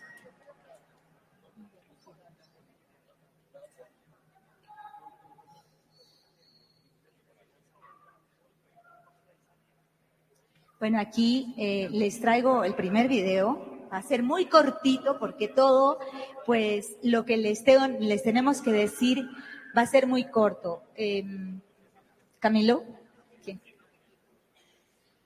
En todo caso, vamos a hablar de la Madre Angélica y su fructífera vida. Hablando del tema de la misión y el camino, Madre Angélica tenía dos amores y siempre supo cuál era su misión.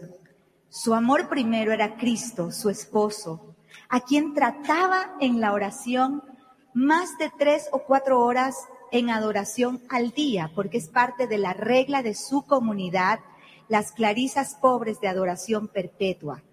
esa intimidad que tenía con su esposo pudo ser lo que dio fruto luego a que ella pueda comprender perfectamente lo que Dios pedía de ella y pudo dar ese fiat, ese sí a Dios para hacer algo que, como decía el Padre, a los ojos de los hombres pudiera parecer imposible en los años 80 una monja de claustro que se monte un canal de televisión a nivel internacional. No ya que se monte cualquier cosita era una locura para, para la gente, para el mundo, incluso para el mismo clero. Decía, esta monja está loca, quiere hacer un canal de televisión, pero la pasión y la misión clara que tenía y la pasión por su esposo, Cristo hizo que diga, sí, voy con esto y voy. ¿Por qué? Porque tenía un propósito en su vida, que era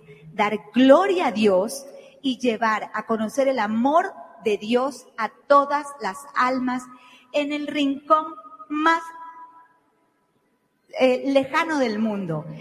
En lo que ella nunca, nunca se pudo haber imaginado es que después de 42 años, el canal EWTN, que es el canal de la palabra eterna, porque así lo llamó, iba a estar llegando a más de 450 millones de hogares en el mundo a través de 170 países. ¿Qué les parece? Hoy por hoy, 2023, esas son las cifras donde llega EWTN, el conglomerado católico mundial más grande del mundo, que no solamente tiene televisión, sino que es radio, internet, de periódico digital católico en Estados Unidos y una serie de eh, los, los canales de noticias que es Así Prensa y todas sus sedes a nivel internacional. Estamos listos.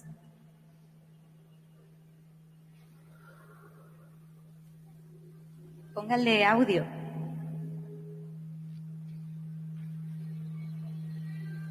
Bueno, estas son imágenes que tienen una linda música de audio, pero vamos a ir viéndolas. Es la gran familia de WTN en los 19 países de Hispanoamérica, unidos como familia espiritual, llevando a EWTN como misión de evangelización, no como un canal de televisión, sino como una misión de evangelización a donde ellos van.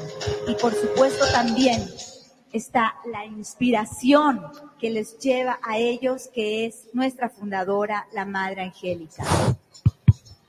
Todo esto son fotos de diferentes países, en Colombia, en Argentina, en Chile, en México, en Ecuador.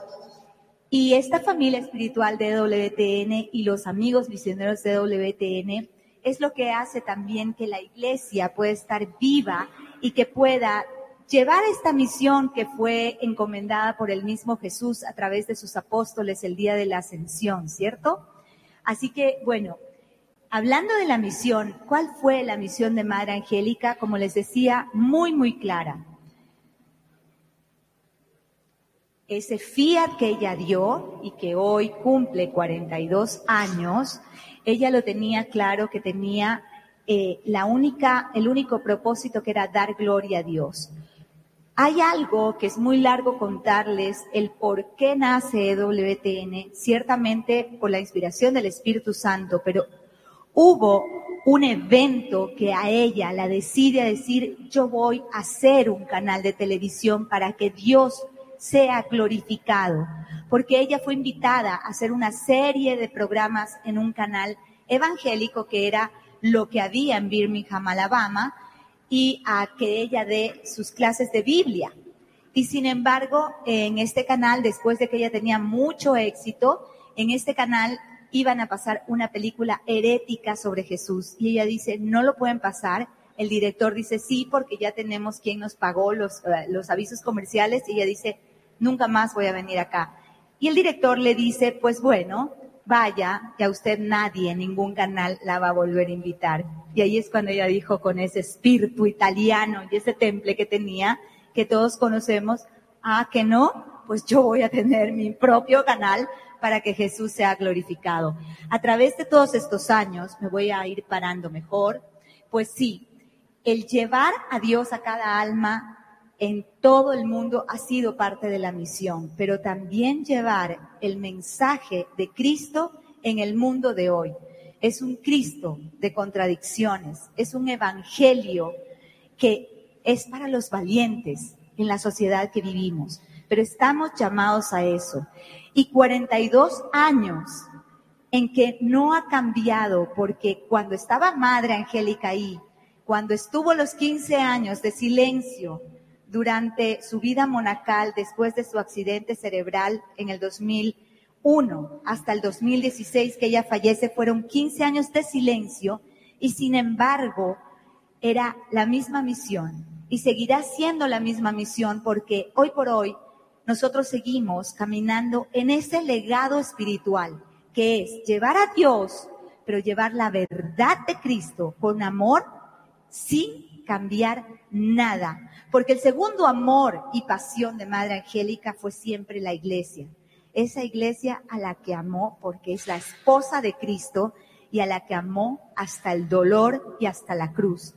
Porque esa iglesia a que tanto amaba también fue en parte parte de su cruz y su sufrimiento, porque parte de esa iglesia no la comprendió en ese tiempo y de alguna manera la criticó, la juzgó y la persiguió. Sin embargo, ella amó con obediencia a esta iglesia y ese legado espiritual que nos pide a cada uno de los católicos, si es que Madre Angélica nos inspira, ser obedientes y amar a nuestra iglesia porque la fe y la iglesia es una riqueza espiritual y la fe católica es católica, romana y apostólica, ¿verdad? Como lo decimos en el clero.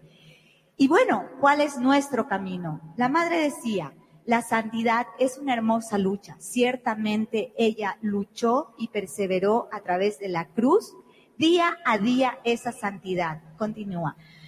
Vivimos en una época engañados sobre todo lo que es la verdad y la verdadera felicidad. Eso lo sabemos aquellos que escuchamos siempre la palabra y que escuchamos la sabiduría de santos sacerdotes como el padre Carlos Yepes con esa homilía tan preciosa que nos acaba de dar.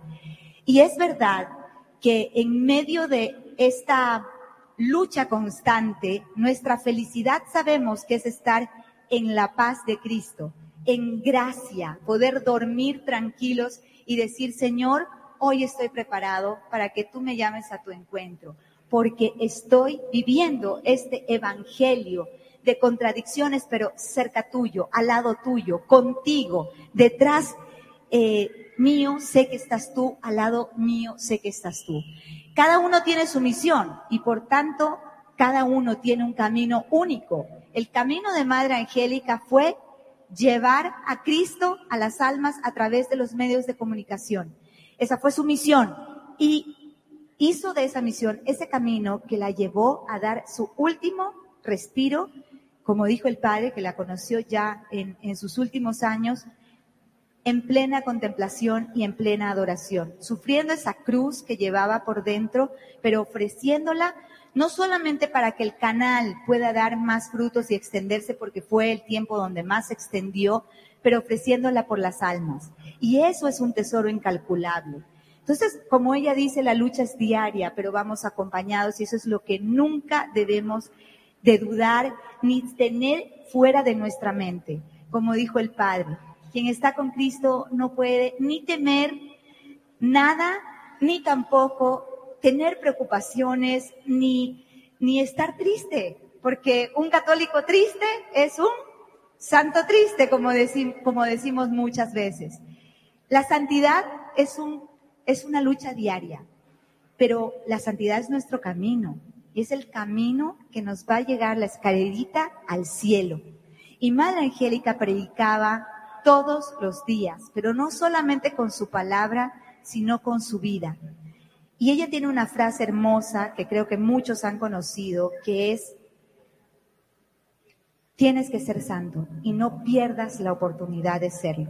Cada día tenemos la oportunidad de ir con nuestra misión muy particular ir haciendo ese camino al cielo que en verdad es nuestro único destino. Como decíamos, en el camino, en nuestro destino es el cielo y, el, en el cielo tendremos la plenitud del amor. Yo les quiero compartir un tesoro que está grabado, que lo pueden ver todo el programa en YouTube. Es el único programa que Madre Angélica hizo para Latinoamérica porque lo hizo con Pepe Alonso y a pesar de que estaba programado meses después hacer un segundo programa, le vino esta, este regalo de Jesús el, el 25 de diciembre del 2001, como ella misma les dijo a las monjitas esa mañana. El niño me ha dicho que me va a hacer un regalo, el niño Dios me va a hacer un regalo. Y el regalo fue darle, compartirle la cruz de Cristo durante 15 años en, en este pues en, este camino de santidad que ella tuvo. En esta entrevista, Madre nos habla a Latinoamérica y pongan mucho cuidado. ¿Sí tenemos audio? ¿Tenemos audio? No estamos con audio. No, no, no. Vuelve a repetirla, por favor, porque es importantísimo. Te doy mi, te doy mi micrófono.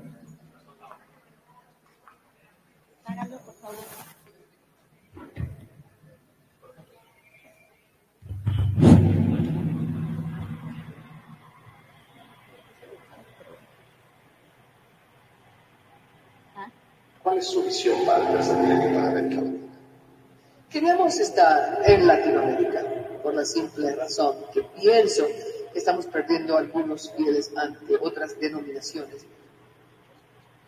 Me da mucha lástima que esté sucediendo esto y que haya sucedido, pero puedo ver por qué. Cuando uno tiene hambre y alguien le da un pedazo de pan y a uno no le importa a qué religión que todos aquellos en Sudamérica que han abandonado la iglesia, que regresen a casa y vayan donde la Virgen, porque ella los va a conducir a Jesús. Puedes parar ahí, puedes parar ahí porque yo creo que no se escucha atrás, ¿verdad? Las palabras de la madre era, Pepe Alonso le dice, madre, ¿qué mensaje quisiera dejarles a sus hijos en Latinoamérica? Y ella dice, está hablando de la riqueza espiritual que tiene Latinoamérica porque tiene una pobreza material. dice, cuando uno es pobre, sabe que lo único que tiene es a Dios. Imagínense qué belleza de enseñanza. Y segundo dice, yo les digo a mis hijos en toda Sudamérica, acérquense a la Virgen, a la Santísima Virgen, porque ella va a ser la única que los lleve a Dios. Y bueno, luego nos da una bendición franciscana preciosa, pero, a ver, dale para yo seguir. Si escucho de aquí, lo vuelvo a repetir.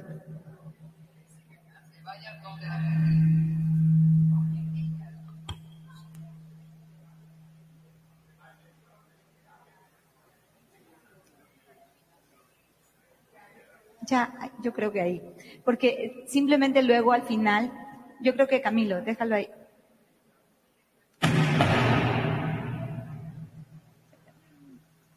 Bueno, esto siempre pasa, ¿verdad? Hasta en las mejores parroquias. Pero eh, bueno, lo que ella nos da es una bendición franciscana. Nos está diciendo que está preocupada en esa época que era el año 2000, cómo hay tantas denominaciones protestantes y cómo la gente se va a esas denominaciones protestantes. Y nos dice, yo les pido a mis hijos que vayan y se acerquen a la Virgen porque ella va a ser la única que los lleve a Dios. Y con esto quisiera nada más eh, terminar, Camilo, esta presentación para hablarles de algo muy lindo, cortito. Ustedes ven ese niño que está ahí. Esto es importantísimo decirlo porque Colombia tiene todo que ver con esa devoción tan hermosa y con ese divino niño de la Madre Angélica porque tiene un propósito y una misión hermosísima, que es la misión provida. ¿Quiénes de aquí conocían que este niño tiene una misión provida? Nadie, ¿verdad? Bueno, poquitos. Qué lindo, porque vengo a contarles que la madre, cuando visitó el santuario del 20 de julio en Bogotá, ustedes saben que el niño está con los brazos abiertos y dice, yo reinaré. Ella tuvo en un momento de oración en el santuario un encuentro místico y del niño aparece, le sale la figura de este niño con su corazoncito expuesto.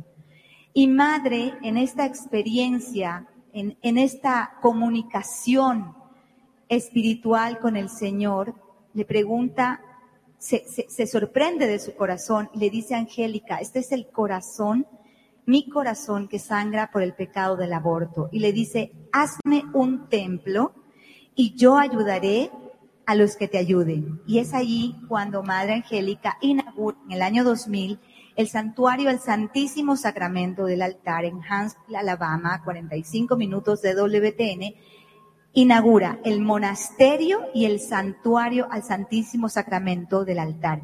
Y en la mitad de la piazza, de la plaza, ella luego lo dice en un programa, ella pone a este niño, como decía el padre Yepes, bueno, ella, él, decía un alto niño, pero el niño mide un metro sesenta y fue mandado a hacer por Madre Angélica en los talleres Granda en España. Lo trajeron a Birmingham, a Alabama, y bueno, allí está en la mitad de la plaza. Y ella dice, el propósito de este niño aquí en el santuario es para las mujeres. Porque yo he sentido que cada mujer que vea su mirada compasiva, su corazón entregado, la misericordia de su sagrado corazón, cuando lo vea va a desistir de abortar. Y luego dice, y también cuando un padre o una madre sanen de este horrible mal, si una sola mujer desiste de abortar o sana, todo es, toda esta obra, que es una obra gigante allá, habrá valido la pena. Y ella se refiere a todo lo que yo he pasado para tener, lograr esta obra, habrá valido la pena. Porque Madre Angélica siempre decía, el canal y todo lo que ha pasado y lo que he tenido que pasar durante estos años hasta fundarlo, habrá valido la pena si una persona, un alma se convierte. Y bueno, sabemos que bendito sea Dios, el canal como obra de Dios, Él en su obra, pues ha convertido a miles de miles de almas. Este niño le dio esa misión a la madre en el año 97-98, como dijo el padre Yepes. pero recién en el año 2020 se inaugura, gracias a que Patricia le comenta esto a un sacerdote en Argentina, que es el director espiritual de toda Latinoamérica para los centros de ayuda a la mujer, le comenta de esto de la madre en el año 2018, él lo lleva en su corazón, en el 2019 pide el niño y decide construirle una capilla de adoración perpetua en honor a este divino niño con el propósito de que los adoradores que vayan allá recen por el fin del aborto, recen para que los niños se salven del aborto y por la sanación de las madres. Y gracias a Dios hay muchísimos testimonios hermosos para la gloria de Dios. Esta fue la primera capilla, pero el niño, como es travieso y está empezando a querer hacer su obra, en este tiempo en donde el aborto es legal en muchos de nuestros países, y donde Él quiere llegar a sanar, a dar esa compasión y esa misericordia y ese amor tan grande de su sagrado corazón a todas las mujeres, está yendo por muchos países.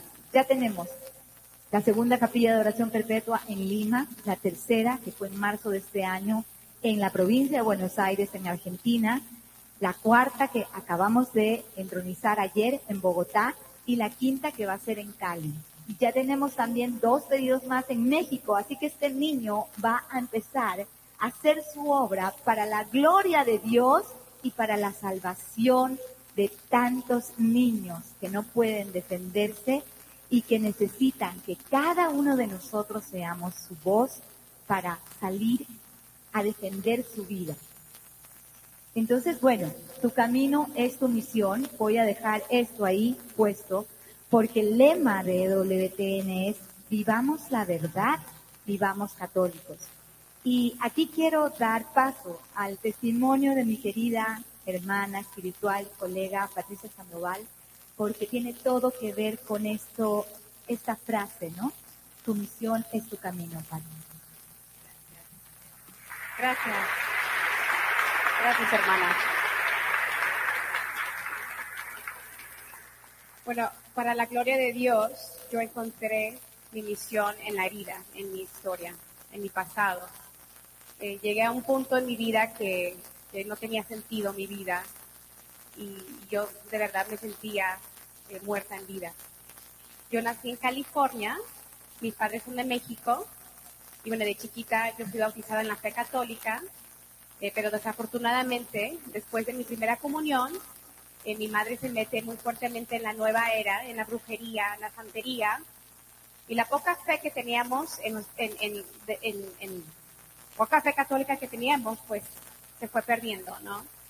En nuestro hogar nunca reinó Jesucristo como el rey de la familia, nunca fue el rey de nuestros corazones, sino, sino que a través de esas prácticas de nueva era, el maligno estaba en la familia.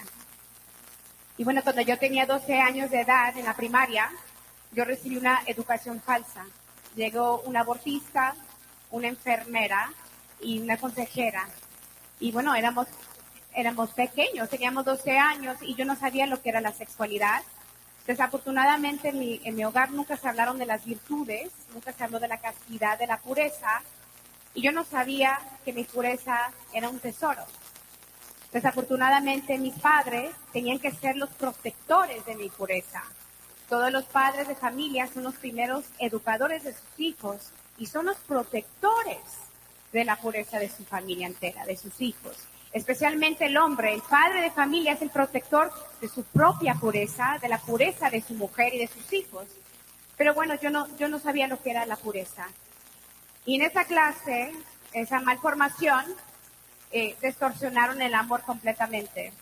Nos hablaron de una sexualidad libre, casual, nunca nos hablaron de la belleza de la sexualidad, de lo sagrado que es y de las consecuencias cuando tú tienes sexo fuera del matrimonio.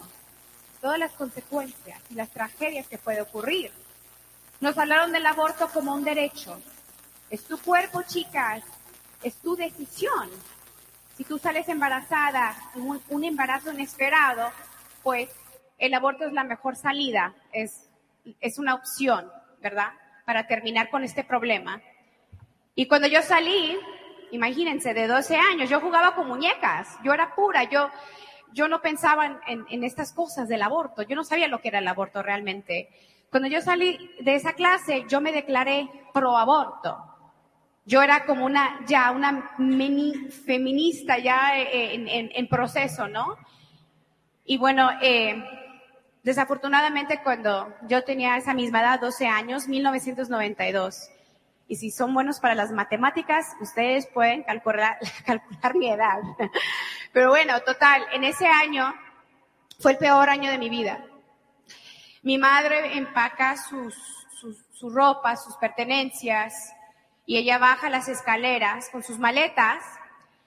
Y estábamos eh, mis hermanos y yo, mi padre en la sala, y mi madre dijo, yo me voy de esta casa, yo me voy de esta familia porque yo no estoy haciendo nada con mi vida. Yo soy la esclava de todos. Todo el día yo me la paso cocinando, limpiando. Yo me siento como un pajarito atrapado en una jaulita de oro. Y yo quiero ser alguien, yo quiero vivir la vida. Yo aquí soy la sirviente de todas. Y yo, yo ya no quiero estar así. Desafortunadamente mi mamá creía las mentiras del mundo. Que si tú eres ama de casa, tú no estás haciendo nada con tu vida, que tú no eres nada y tú no eres exitosa. Y esas palabras de mi madre se quedaron grabadas en mi, en mi corazón. Entonces mi madre se va para México y yo toda la vida quería ser alguien. Yo quería ser exitosa, quería ganar mucho dinero, quería viajar por todo el mundo, yo tenía metas, yo tenía las mejores calificaciones en, en la escuela. Y cuando conocí mi primer novio, pues yo pensé que el amor verdadero era tener sexo. Yo decía que el sexo era el amor. Yo no conocía el amor verdadero, el amor auténtico, el amor sagrado, el amor que se sacrifica. El amor verdadero en el noviazgo es aquel chico que le dice a la chica, yo te amo tanto, voy a proteger tu cuerpo, pero también voy a proteger tu alma porque yo quiero que tú seas santa. El amor verdadero, auténtico, es aquella chica que ve a su novio y dice, yo quiero que tú seas santo y por eso yo voy a poner mis deseos y mis pasiones por un lado, porque yo quiero que tú llegues al cielo. Ese es el amor que se sacrifica, ese es el amor verdadero, yo no lo conocía. Entonces yo creía que el amor verdadero era entregar tu corazón y entregar tu cuerpo. Y desafortunadamente yo tuve tres embarazos en crisis. Y yo decidí abortar. ¿Por qué? Porque yo pensaba en el yo. Yo quería ser alguien. Estar embarazada, esto va a destruir mis sueños, mis metas. Ahora yo voy a ser esa mujer atrapada, ese pajarito en esa jaulita de oro. Y yo no voy a hacer nada con mi vida. Embarazada a los 19 años, eso no es exitoso. Y yo creía que los bebés mataban tus sueños. Y me mintieron antes de mis tres abortos. En las, eh, los tres abortistas me dijeron que era una bolsa de células, no es un bebé hasta los cinco meses de, gestación. Y yo de verdad les creía. Y después de cada aborto yo, sufría muchísimo el síndrome post-aborto. Yo no sabía lo que me pasaba. Yo sufría depresiones, ansiedades. Yo me quería suicidar. Yo tenía pesadillas. Eh, eh, cuando yo salía al público y escuchaba a niños llorar, me traumaba. Y mi novio también. Mi novio me decía, me siento triste, desesperado, no sé lo que me pasa, tengo pesadillas. Y él también estaba sufriendo el síndrome post-aborto. Porque cuando una mujer tiene un aborto, el hombre también tiene un aborto. Porque se necesita hombre y mujer para concebir. Y cuando una mujer aborta, y sufre las consecuencias, el hombre también lo sufre. Y nosotros no, entendíamos lo que estaba pasando emocionalmente, mentalmente, y yo tenía daños físicos después de cada aborto. Obviamente, un aborto, pues, destruye también una relación. 92% de las personas que abortan, si no lo sanan, terminan separados o divorciados. Y bueno, yo me alejé del novio y yo me metí a trabajar detrás de las puertas de una clínica abortiva que se llama Planned Parenthood, es la, es la industria más fuerte en el mundo entero. Creo que aquí se llama Pro Familia, porque aquí también están. todavía creyendo que yo estaba defendiendo los verdaderos derechos de las mujeres y que yo iba a ayudar a las mujeres que estaban en crisis, eh, pues decidí sobre su cuerpo, yo pensé que yo las iba a ayudar. Eh, me enfrenté con la cruda realidad del aborto. Yo tuve que asistir al abortista, asistir a todas las mujeres que abortaban. Cuando yo asistí al primer aborto, eh, la chica lloraba, gritaba, pero a mí me entrenaban. Tienes que ignorar esas lágrimas, porque la mujer que llora es porque ella no quiere abortar y aquí la única opción es el aborto. Y después de ese primer aborto que yo asistí, mi trabajo era agarrar la bolsa que estaba eh, conectada a la máquina de succión, que literalmente es una aspiradora. Me meten en un cuartito escondido detrás de la clínica. Yo tuve que vaciar los contenidos dentro de una charola de vidrio. Y yo creía, yo de verdad creía que yo me iba a encontrar con una bolsita de células, un coágulo, como dicen. Pero para mi sorpresa y para mi dolor, yo me encontré con manitas, yo me encontré con piecitos. Y cuando mi compañera, con unas pinzas, alza la cabecita del bebé hacia la luz, este bebito ya tenía ojitos, tenía su naricita, sus orejas, pero este bebito tenía su boca abierta, en angustia, porque este bebé gritaba, este bebé lloraba, pero no había nadie presente que pudiera escuchar sus llantos y no había nadie presente que lo defendía. Y como un rompecabezas nosotros armamos un cuerpo humano. Y dentro de mí yo grité, yo no aborté tres bolsas de células, yo aborté tres hijos míos. Y trabajar detrás de esas puertas de ese infierno era un dolor muy grande. Las mujeres se desmayaban, lloraban, se desangraban. Y todo el día yo tenía que buscar partecitas de bebitos. Recuerdo esos botes de basuras llenos de niños despedazados. Y ahora, cuando yo cuento mi testimonio, yo recuerdo esas imágenes porque ya las tengo en el corazón. ¿Por qué tanto niño abortado? ¿Por qué tantos niños tirados en los basureros? Porque muchas personas no conocen el amor auténtico, el amor puro y la sexualidad sagrada. Y por culpa de nuestro pecado sexual, por nuestro desorden sexual, los que pagan el precio muy alto de sus vidas son esas almitas inocentes. Después de este trauma, un trauma mayor de trabajar detrás de las puertas, yo me perdí porque yo no conocía a Dios. Yo perdí todo. Yo me convertí en una drogadita, vagabundo, adicta a la cocaína, metafenamina. Yo fumaba droga de una pipa, es una, es una droga muy fuerte, la metafenamina. Yo vivía con narcotraficantes. Había días donde no tenía dónde dormir, yo dormía en las calles, en autos. Y nunca, nunca tuve la valentía de buscar a mi padre. Porque mi papá siempre me decía que el sentido de la vida y lo que te daba dignidad en este mundo era tener éxito. Yo me sentía como la peor basura del mundo, realmente como una asesina. Y después de tres años de vivir esta vida en las calles y cansada de vivir, de verdad, yo ya estaba cansada de la vida. Yo me había arrancado todo el cabello, yo quedé totalmente calva. Como no comía, fumaba droga todo el día, yo quedé totalmente delgadita, yo era puros huesitos. Y recuerdo que un día yo me miré en el espejo y cuando yo me, miré en los ojos y vi mi reflejo, yo me pregunté, ¿qué te pasó? ¿Qué pasó con esa niña que, que, era popular en la escuela, que tenía muchos amigos, que tenía las mejores calificaciones, que quería ser alguien grande en el mundo y quería viajar y quería ser exitosa? ¿Qué pasó con esa niña? Ahora tú eres una mujer muerta en vida y no hay esperanza para ti. Y un día yo me quedé tirada en la calle. Tenía cinco días sin comer nada. Tenía dos días sin tomar agua. Y yo cuestioné mi vida. Yo me pregunté, ¿qué será de mí? ¿Qué va a pasar conmigo? Yo me voy a morir aquí. Aquí voy a morir. Y de repente yo empecé a llorar como una niña chiquita. Y cuando yo empecé a llorar, por primera vez en mi vida, yo sentí la presencia de Dios Padre en el cielo. Y yo sentí que Dios Padre me miraba desde el cielo con mucha misericordia y mucha compasión. Y me, di cuenta en ese momento que yo no estaba realmente sola, que no lo había perdido todo, que Dios estaba conmigo. Y yo volteé al cielo, yo le dije a Dios, yo no te conozco, pero yo sé que tú existes. No tengo droga, no tengo mi familia, no tengo amigos, no tengo nada. Tú eres lo único que yo tengo en este momento.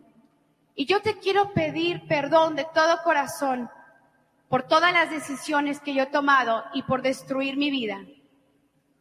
Me arrepentí de todo corazón por mi vida. Y no pasó ni siquiera un minuto que el Señor me mandó mi milagrito. Una joven mesera sale corriendo de un restaurante y ella me ve a los ojos, su nombre Bonnie, y me dice con tanto amor y misericordia, Jesús te ama. Jesús te ama. Yo soy mesera en aquel restaurante y yo te vi llorando en la calle y yo empecé a rezar por ti. Y Dios me dio una palabra, que aunque tu padre o tu madre te abandonen, Él nunca te va a abandonar y Él estará contigo hasta los finales de los tiempos.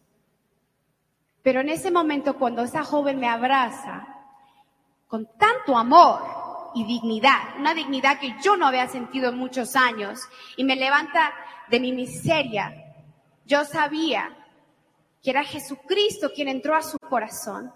Eran las piernas de Jesucristo que salieron de ese restaurante. Era la mirada de Jesús quien me miró con tanta misericordia. Eran las palabras de Jesús a través de Bonnie, quien me dijo, te amo, hija, y te perdono. Y eran los brazos de Jesucristo quien me levantó de la oscuridad. Porque Jesucristo, Él es el Rey de la divina misericordia. Amén.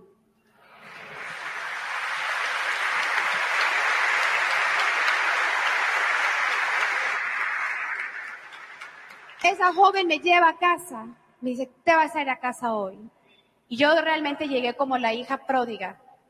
Y gracias a las oraciones de mi madre, cuando yo llego a casa, mi madre me pide perdón y mi madre me dice, Patricia, yo ya no practico la brujería, ya no creo en la nueva era. Desde que te perdiste, yo regresé a casa, a la iglesia católica, y tengo tres años arrodillada ante el Santísimo rezando por ti. Tengo tres años ofreciendo cada rosario, cada Eucaristía y Dios me ha dado este milagro. Así que quiero decirles a todos ustedes que están aquí que si tienen un familiar perdido o alejado de la fe, Dios es fiel. Las oraciones de una madre son tan especiales para el Señor, porque yo sé que hay muchas madres que dicen, Señor, tú no me escuchas. Yo te pido y tú no me escuchas. Y eso no es cierto. Las oraciones de una madre son tan especiales para Dios que Él mismo quiso tener una mamá. Él mismo quiso tener una mamá que orara por Él. Sabemos que a través de María ella nos da a Jesús, pero Dios quiso alguien que intercediera por Él. Dios necesita intercesión. Dios anhelaba que una madre rezara también por él. Y Dios también nos ha dado una madre celestial, nuestra madre, la Virgen Santísima, como nuestra gran intercesora. Y por eso las oraciones de una madre son tan poderosas y tan especiales para Dios. Ustedes siguen orando por esos familiares. Él es fiel. Gracias a mi madre yo llegué a un retiro que se llama El Viñedo de Raquel y ese, ese retiro está aquí en Bogotá para sanar mis abortos. Yo me confesé una y otra vez mis abortos y yo no me podía perdonar. Yo sabía que Dios me perdonaba, pero yo no podía perdonarme. Porque yo vi con mis propios ojos dónde quedan los niños no nacidos. Yo toqué a esos niños con mis manos, yo olí la sangre. Yo los boté en los basureros. Yo sé dónde quedaron mis hijos. Y mis hijos ya no existen. Y ya no, ya, ya no están mis hijos. Entré el viernes por la tarde a este retiro bendito, sintiéndome como una asesina, como que yo había perdido mis hijos. Pero el sábado por la noche Dios me dio un regalo muy grande. Durante una oración yo cerré mis ojos y yo veo a mis tres niños abortados. Una niña, Mariana, un niño, Emanuel, y una chiquita, Rosario, Rosy. Y cuando yo caminaba hacia mis hijos en esta visión, ellos gritaban con alegría y una palabra que yo nunca imaginé escuchar. Me gritaban, mamá, mamá. Estamos en la gloria de Dios y estamos rezando por ti. Y de repente el Señor habló a mi corazón y me dice, hijita mía, ¿tú ves los, los vestiditos que tienen tus niñas? Pues la Virgen María les puso esos vestiditos para que tú puedas ver que tú tienes unas niñas preciosas. Hijita mía, ¿tú ves cómo está vestido tu niño a tu gusto? Como si tu hijo hubiese vivido, tú hubieras elegido esa ropita. Pues tu madre, la Virgen María, ella conoce tus gustos y ella le puso esa ropita. Hija mía, ¿ves los moñitos que tienen tus niñas en sus cabellos? Pues la Virgen María peinó a tus niñas. Ten por seguro, hija mía, que tus hijos viven en mi gloria, porque yo vencí la muerte en la cruz y todo en mí está restaurado. Y el día que tú llegues al cielo, encontrarás a tus hijitos bajo el manto de la Virgen Santísima, tu madre. Si tú has tenido un aborto provocado o un aborto espontáneo, tengo, hay muchas mujeres que llegan y me dicen, es que yo perdí tres hijos, yo perdí dos. Sí, aquí en la tierra se ha, en la tierra se ha perdido, pero realmente la verdad es que no se ha perdido nada, nada se ha perdido, porque todo en Cristo es restaurado. Y esos niños están más vivos que nosotros. Ellos viven en la gloria. Y esos niños abortados, ellos anhelan que sus padres se vuelvan a unir con ellos. Y la única manera en que sus, en que sus padres se puedan volver a unir con ellos es rezar por la santidad de sus padres. Esos niños abortados rezan por la conversión y la santidad de sus padres para volver a reencontrarse con sus papás. Ese es el anhelo que ellos tienen. Ellos están vivos bajo el, el manto de la Virgen. Y cuando yo desperté de esta visión, de no solo saber que el Señor me perdonaba, pero de ver la misericordia de mis hijos, de saber que mis hijos me tenían piedad, yo pude perdonarme. Y todo lo que yo había sufrido ahora tenía un gran sentido. Era muy triste en ese, en ese retiro cuando yo entré. Un seminarista, así como jugando conmigo, me dijo, Patricia, Santa Patricia me decía, Santa Patricia. Y yo le decía, no, no, no, no, no, es que yo ya no puedo ser santa. Es que yo tuve tres abortos. Yo arruiné mi oportunidad. Eh, yo solamente vengo a este retiro para que Dios me perdone, pero pues yo no puedo ser santa. Él me mira y me dice, no, Patricia, todo pecador está llamado a la santidad. Todos somos llamados a ser santos. Así que si en este momento tú estás pasando un momento difícil, un momento de cruz, abracen esa cruz, besen la cruz, no tengan miedo al sufrimiento, porque a través de esa cruz, a través de esa enfermedad, ese dolor, ese caos que tal vez está en tu familia, el Señor te está preparando para que seas santo, si lo ofreces con mucho amor. Nosotros todos tenemos una misión y un, un, propósito para nuestra vida, pero todos tenemos el mismo destino y es el cielo. Así que si todavía no sabes tu misión aquí en la tierra, pídenselo al Señor, que te lo revelen.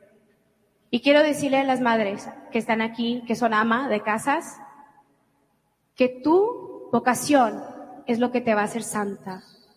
Yo le doy gracias a Dios por mi apostolado pro vida, pero en realidad yo tengo dos niñas, gracias a Dios, un esposo hermoso, pero Jesús me espera cerca del trapeador. Jesús me espera en la lavandería. Jesús me espera cuando estoy cocinando. Ahí es donde me voy a convertir santa. Ahí es mi misión en mi familia. Y el gran éxito en los ojos de Dios y para el cielo es ser esposa y mamá, si es tu vocación. Así que gracias a Dios, yo aprendí que es el mayor gloria para Dios lo que hacemos en casa y es el gran éxito para el cielo. Que Dios los bendiga y realmente les quiero agradecer por su presencia. Sé que es tarde, pero yo sé que Dios nos ha bendecido a todos, sé que Dios nos ha mandado muchas gracias el día de hoy y gracias por apoyar también el canal de EWTN. Gracias a toda la familia, los amigos de EWTN, a todos los sacerdotes y a mi admirable amiga que tiene un, una pasión por esta vocación de trabajar en el canal. Que Dios me los bendiga.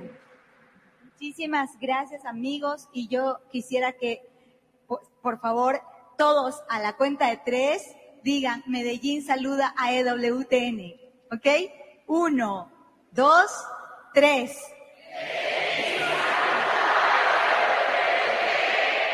Que Dios los bendiga y que sigan extendiendo el reino de Dios a través del canal.